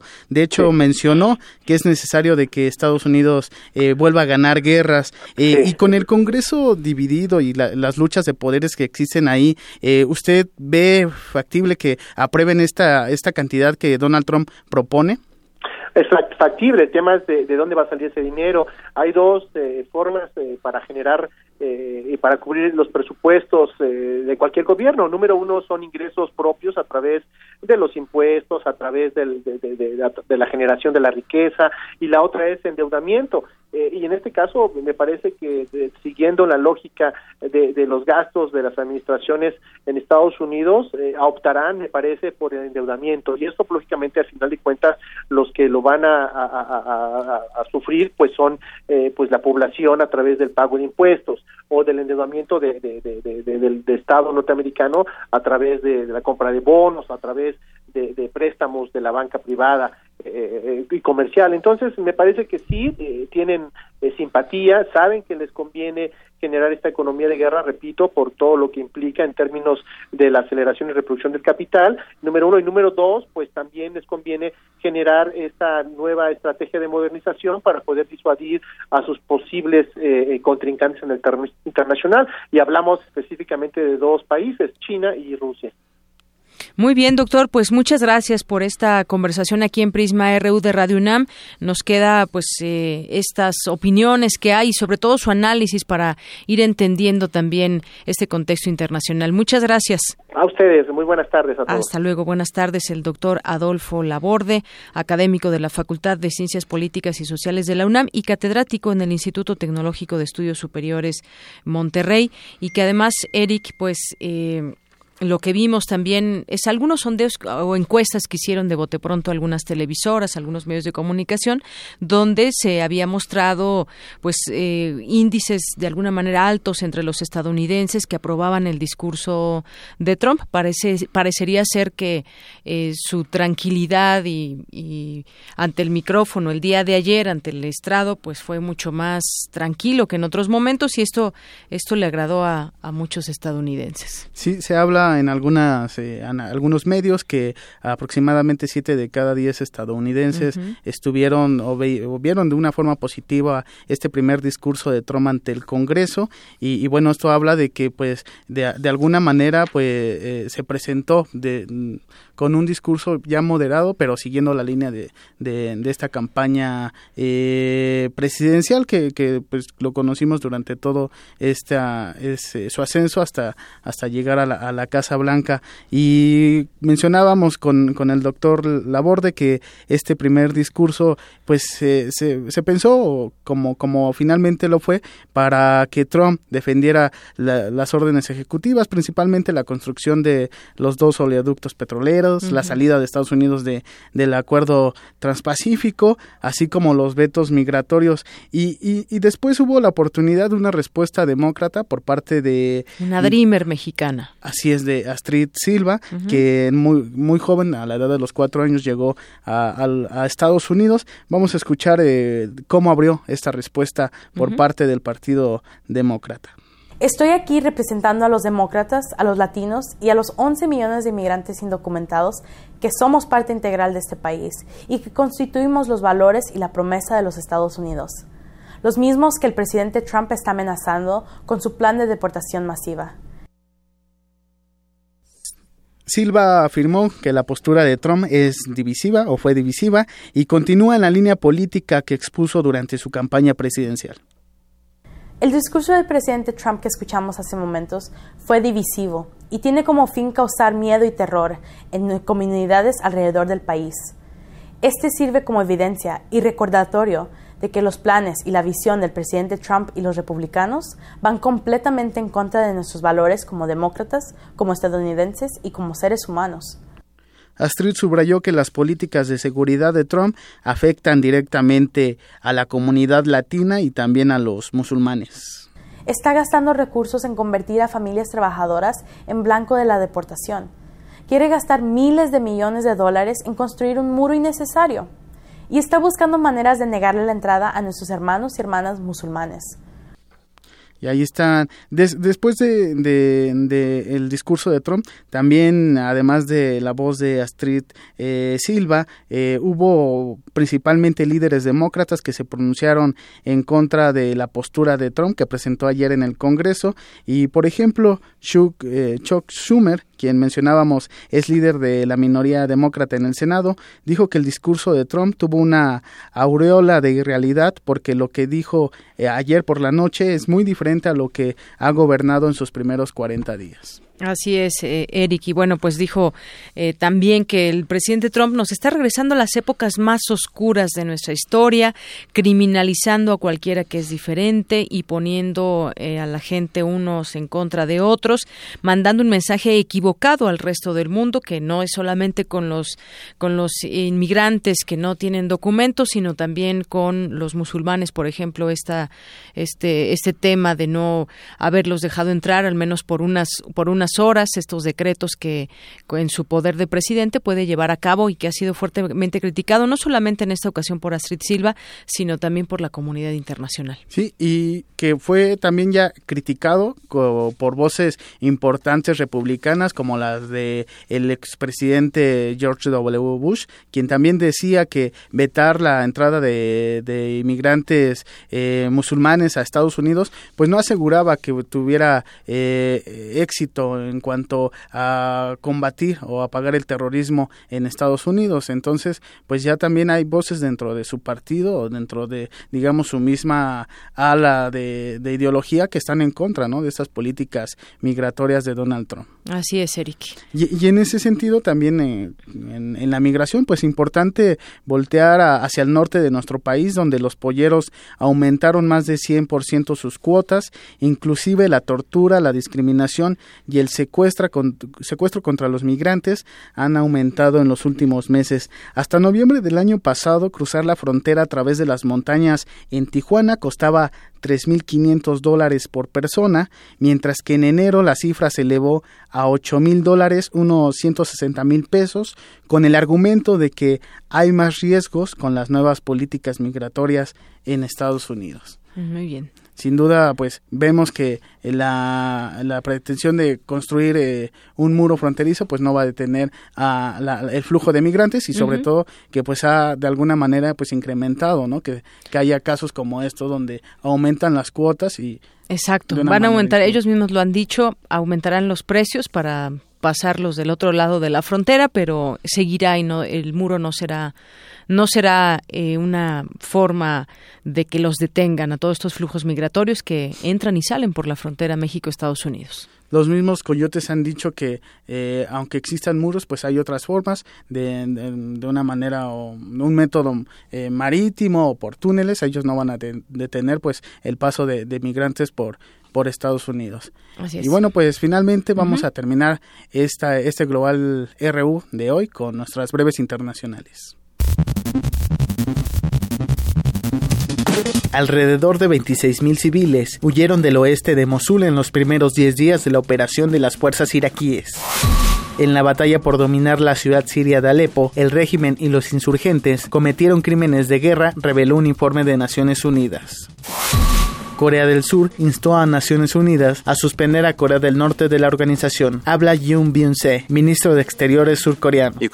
Debería tomar la forma de una suspensión de los derechos y privilegios de Corea del Norte en la ONU, como ya se estipuló en la resolución 2321 del Consejo de Seguridad.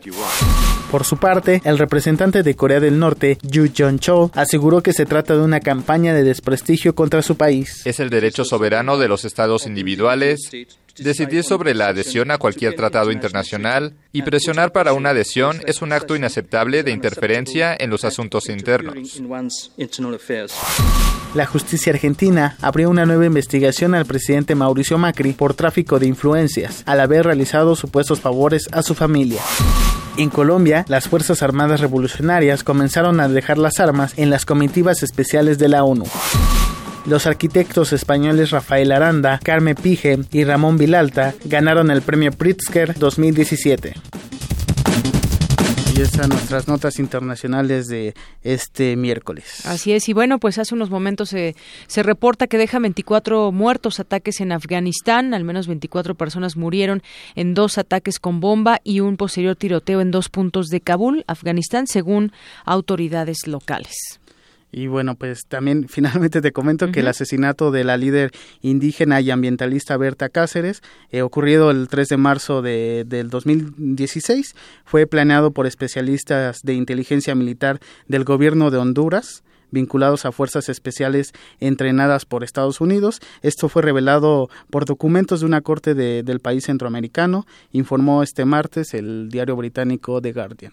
pues ahí está tanto que que se estuvo posponiendo esta investigación y ahora resulta que que pues el mismo Estado, de, de nuevo, en nuestros países de América Latina, tiene que ver en asesinatos de activistas. Muy bien. Muchas gracias, Eric. A ti. Hasta mañana. Prisma RU. Para nosotros, tu opinión es muy importante. Síguenos en Facebook como Prisma RU. Nacional RU. En otros temas nacionales, pues hay deportados ya hasta este momento, en este año, hasta 2.000 guerrerenses entre enero y febrero de este año. 2.000 guerrerenses que fueron expulsados de Estados Unidos en enero y febrero, informó el secretario del Migrante y Asuntos Internacionales, Fabián Morales Marchán. En una entrevista explicó que para enero había ya un reporte de 1.303 y la cantidad podría llegar a, a 2.000 porque ya son dos meses de esta primera etapa. También recordó que no obstante el año pasado hubo más deportaciones que en el caso de Guerrero fueron más de 18 mil. Señaló que, según las autoridades de Estados Unidos, los mexicanos deportados cometieron algún delito, por lo que se investiga paisanos que presuntamente tienen antecedentes penales o problemas con la justicia estadounidense. Y lamentablemente están cayendo también algunas personas que no tienen nada que ver, es la información que, que se tiene. Hay una labor también en la difusión de los derechos.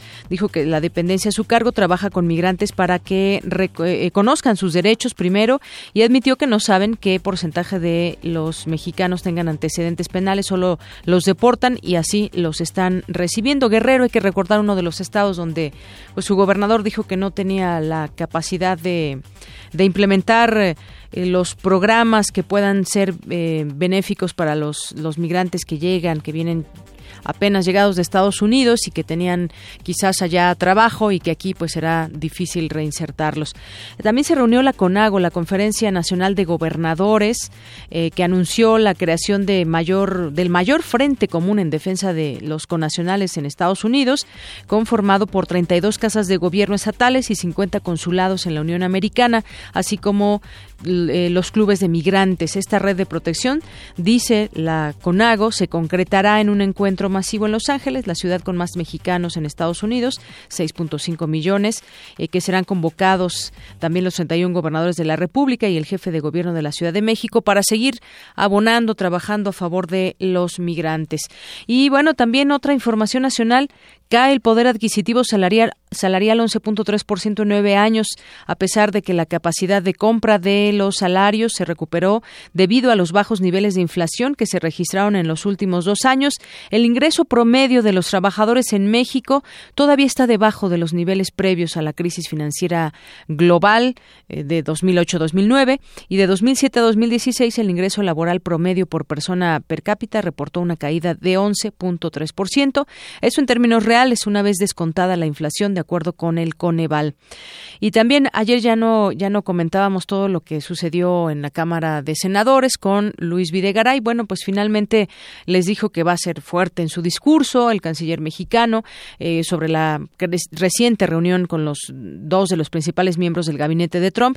Dijo que su país no aceptará aranceles o cuotas, es decir, México, cuando comience la renegociación del Tratado de Libre Comercio, cosas que ya sabemos, pero que de pronto pues se pueden hablar muy fuertes ahí en el Senado, pero el chiste es que sea en los hechos con Estados Unidos. Y bueno, pues ya el Banco de México está bajando otra vez la previsión de crecimiento para 2017. Allá en, en en Acapulco, policías comunitarios marchan en Autopista del Sol. Bueno, no dice aquí si en Acapulco, pero es en la Autopista del Sol.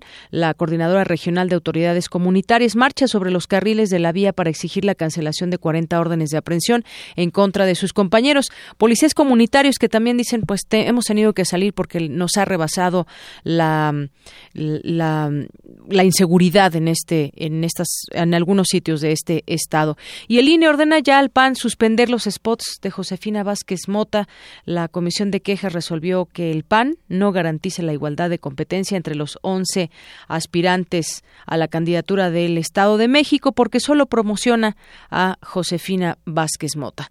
Son las 2 con 46 minutos.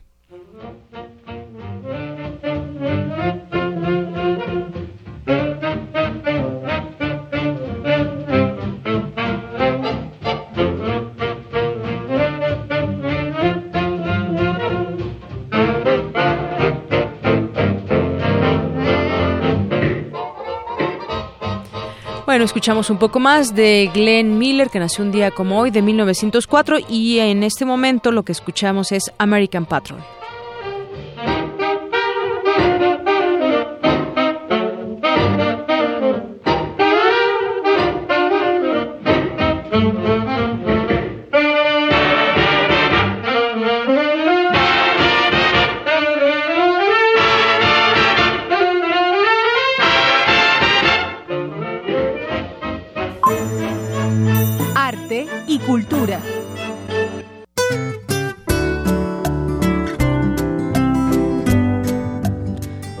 Ya casi nos Adelante, vamos. Tamara, ya casi.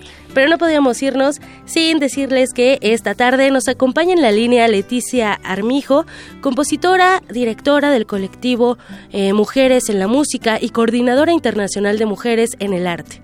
Leticia, gracias por acompañarnos. ¿Qué tal? Buenas tardes. Aquí muy contenta de poder compartir este espacio con el público. Claro, nos tienes información muy importante con motivo del vigésimo primer encuentro internacional y el décimo séptimo encuentro iberoamericano de mujeres en el arte que abordará la temática Mujeres en el arte, resonancia en acción.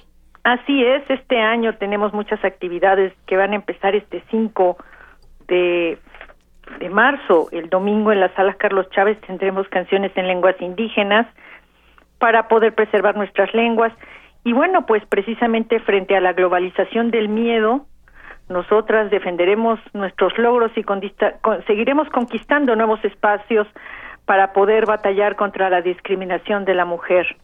Tenemos también la entrega del homenaje y premio Coatlicue a la escritora Silvia Molina, a la mm, promotora de la danza Angélica Klein, a la artista visual Aurora Cepeda y el Premio Internacional de Derechos Humanos Tlaltecutli que le vamos a entregar a la monera y periodista Cintia Bolio y a la luchadora social Olga Talamantes, así como al sociólogo Edward McLaren.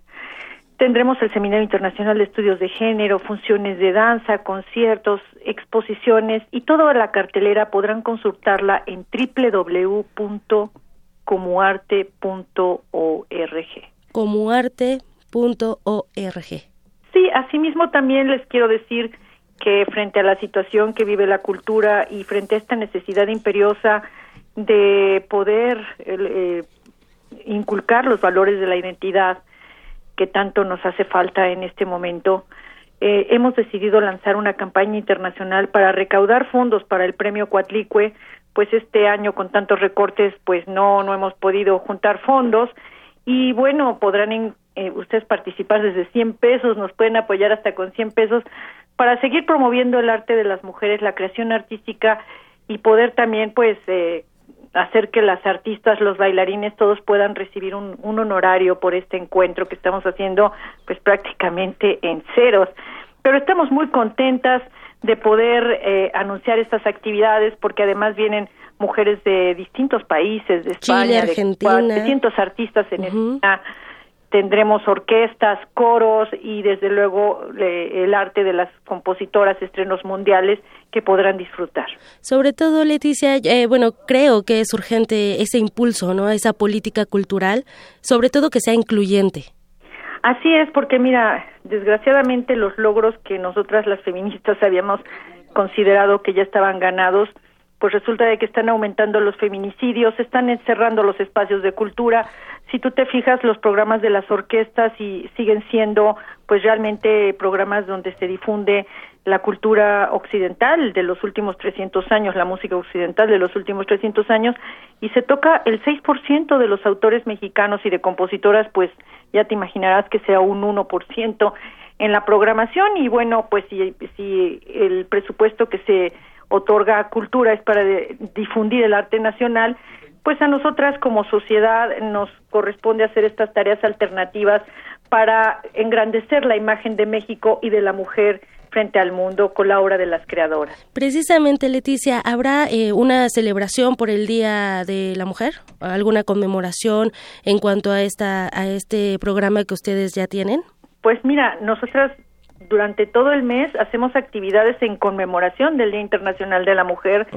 Tenemos este gran cierre con el premio Coatlicue que se otorga en la sala Ponce del Palacio de Bellas Artes eh, el día 18 a las 12 del día. También tendremos algunos talleres que van a impartir eh, un grupo que se llama Mujeres Mediterráneas, que viene desde España, para difundir el arte de las mujeres flamenco árabes, que también es un arte marginado.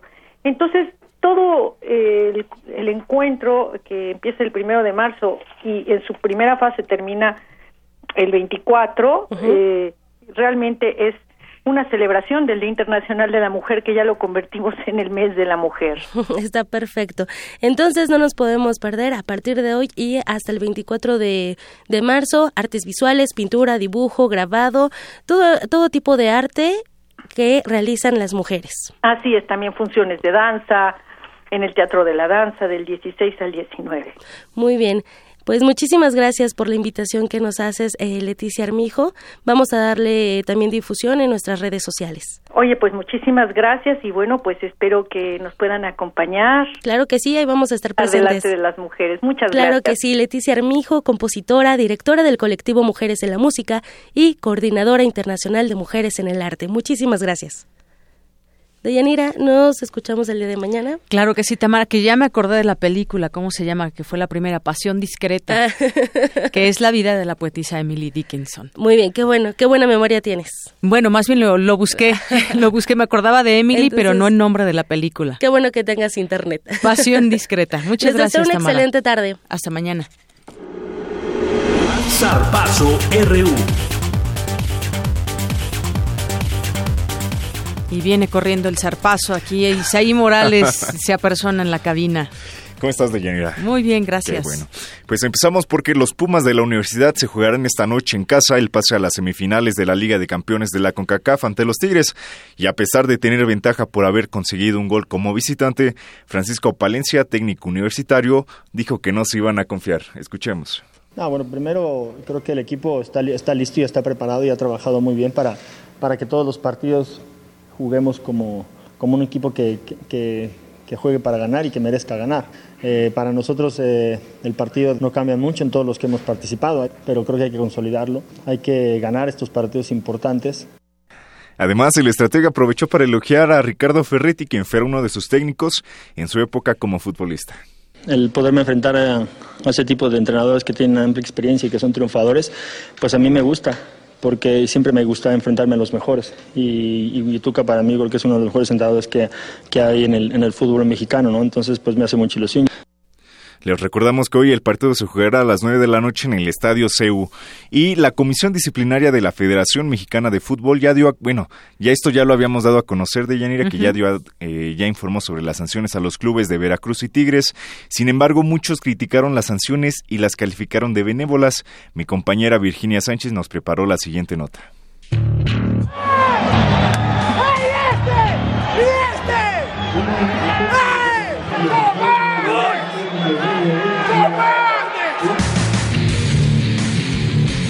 La Comisión Disciplinaria de la Federación Mexicana de Fútbol dio a conocer las sanciones para los clubes de Veracruz y Tigres, luego de los hechos de violencia que se registraron en el Estadio Luis Pirata Fuente en la fecha 7 del actual torneo. Eugenio Rivas, titular de la comisión, informó que el estadio de Veracruz será vetado por un partido, además de que la directiva jarocha será multada con más de 730 mil pesos. En tanto, el Club Tigres fue sancionado con casi 151 mil pesos. Asimismo, Ricardo Ferretti, entrenador de los felinos, fue suspendido con dos partidos, además de recibir una multa económica de 164.568 pesos. Sin embargo, la sensación de que la multa se quedó corta recorrió todo el medio futbolístico. De acuerdo con el convenio de comodato que firmó el diputado priista y dueño del Club Veracruz Fidel Curi con el gobierno de esa entidad y el Manual General de Seguridad de Estadio Seguro de la Liga MX, la trifulca ocurrida entre las barras de ambas escuadras fue responsabilidad de la directiva del equipo, ya que es la encargada de la vigilancia y la seguridad dentro del inmueble durante los partidos de fútbol.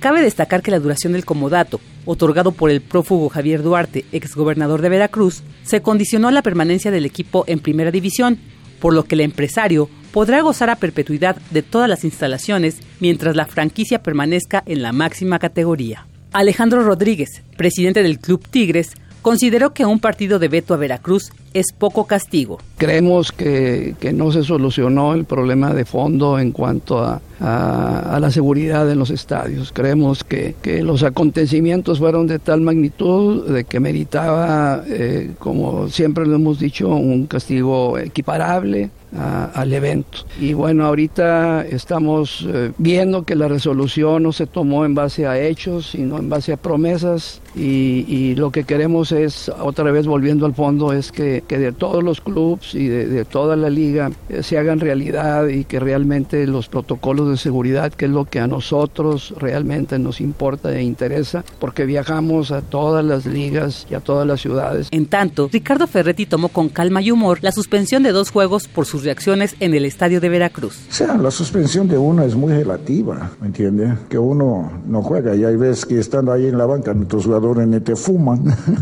es la verdad. Entonces es muy relativo y las veces que he estado suspendido, pues hasta de arriba se ve otras cosas, bajas tantito, das unas instrucciones y muchas veces hasta sale mejor. Casi dos años transcurrieron desde la última ocasión en que la Liga MX impuso un veto a un estadio de primera división. En ese entonces, los zorros del Atlas fueron los perjudicados por los hechos de violencia por parte de sus aficionados. Para Enrique Bonilla, presidente de la Liga MX, el vetar estadios no ayudará a erradicar la violencia y llamó a eliminar las barras del fútbol mexicano. El hecho de, sancionar con uno, tres, cinco partidos sin poder abrir puertas para celebrar, no va, no va a ayudar a que, a que cambiemos la actitud de, de esos pseudoaficionados. Lo que tenemos que hacer es seguir trabajando de la mano clubes, liga y autoridades para buscar de la manera más eficiente y, en el menor corto plazo posible, sin afectar los derechos humanos, sin afectar leyes,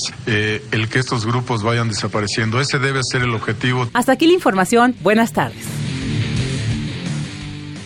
Bueno, y como lo acabamos de escuchar, eh, la Comisión Nacional de los Derechos Humanos desmintió a Enrique Bonilla, presidente de la Liga MX, luego de que señaló que la Liga no puede evitar que el, ingreso de las barras a los estadios porque violentarían sus derechos humanos. La CNDH dejó en claro que al tratarse de un escenario entre organismos particulares, no existiría un abuso que perseguir. Y bueno, hay que recordar que para calificar como eh, violación a los derechos humanos, esto se tendría que dar del Estado, de alguna autoridad hacia alguna persona, no, no entre particulares. Y el exfutbolista Leonardo Cuellar firmó como director técnico del equipo femenil del América. Las, las uh. azul, el conjunto azul crema ya cuenta con equipo mismo que tendrá participación en el torneo de Cuapa que servirá de copa, perdón, que servirá como ensayo previo a lo que será la liga, que arranca el próximo mes de septiembre. Recordemos que Cuellar fue el principal encargado de las selecciones nacionales femeniles de México desde 1998 hasta el año pasado. Llegó a octavos de final en los Juegos Olímpicos de Atenas 2004 y tiene tres medallas de bronce y una de plata con el Tri en Juegos Panamericanos. Muy bien. De Yanira hasta aquí la información deportiva. Gracias Isaí, hasta mañana. Hasta mañana.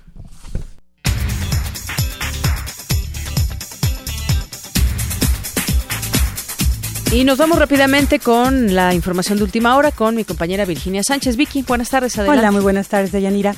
El, el, Banco de México recortó su estimado de crecimiento para la economía mexicana este año a un intervalo de entre 1.3 y 2.3%. En la proyección anterior esperaba una expansión económica de entre 1.5 y 2.5%. El representante del PRD, Javier Rivera Escalona, anunció que solicitará la sanción y se niegue el registro a Josefina Vázquez Mota por incurrir en actos anticipados de campaña y extraterritoriales a través de anuncios de radio y televisión.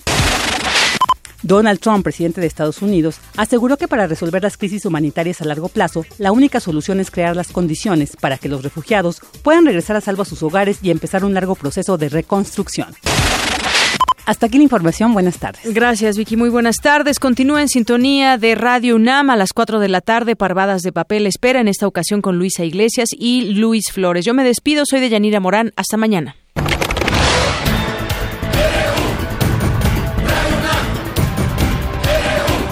Prisma RU. Los perfiles del acontecer universitario de México y el mundo en una frecuencia. De lunes a viernes, de 1 a 3 de la tarde.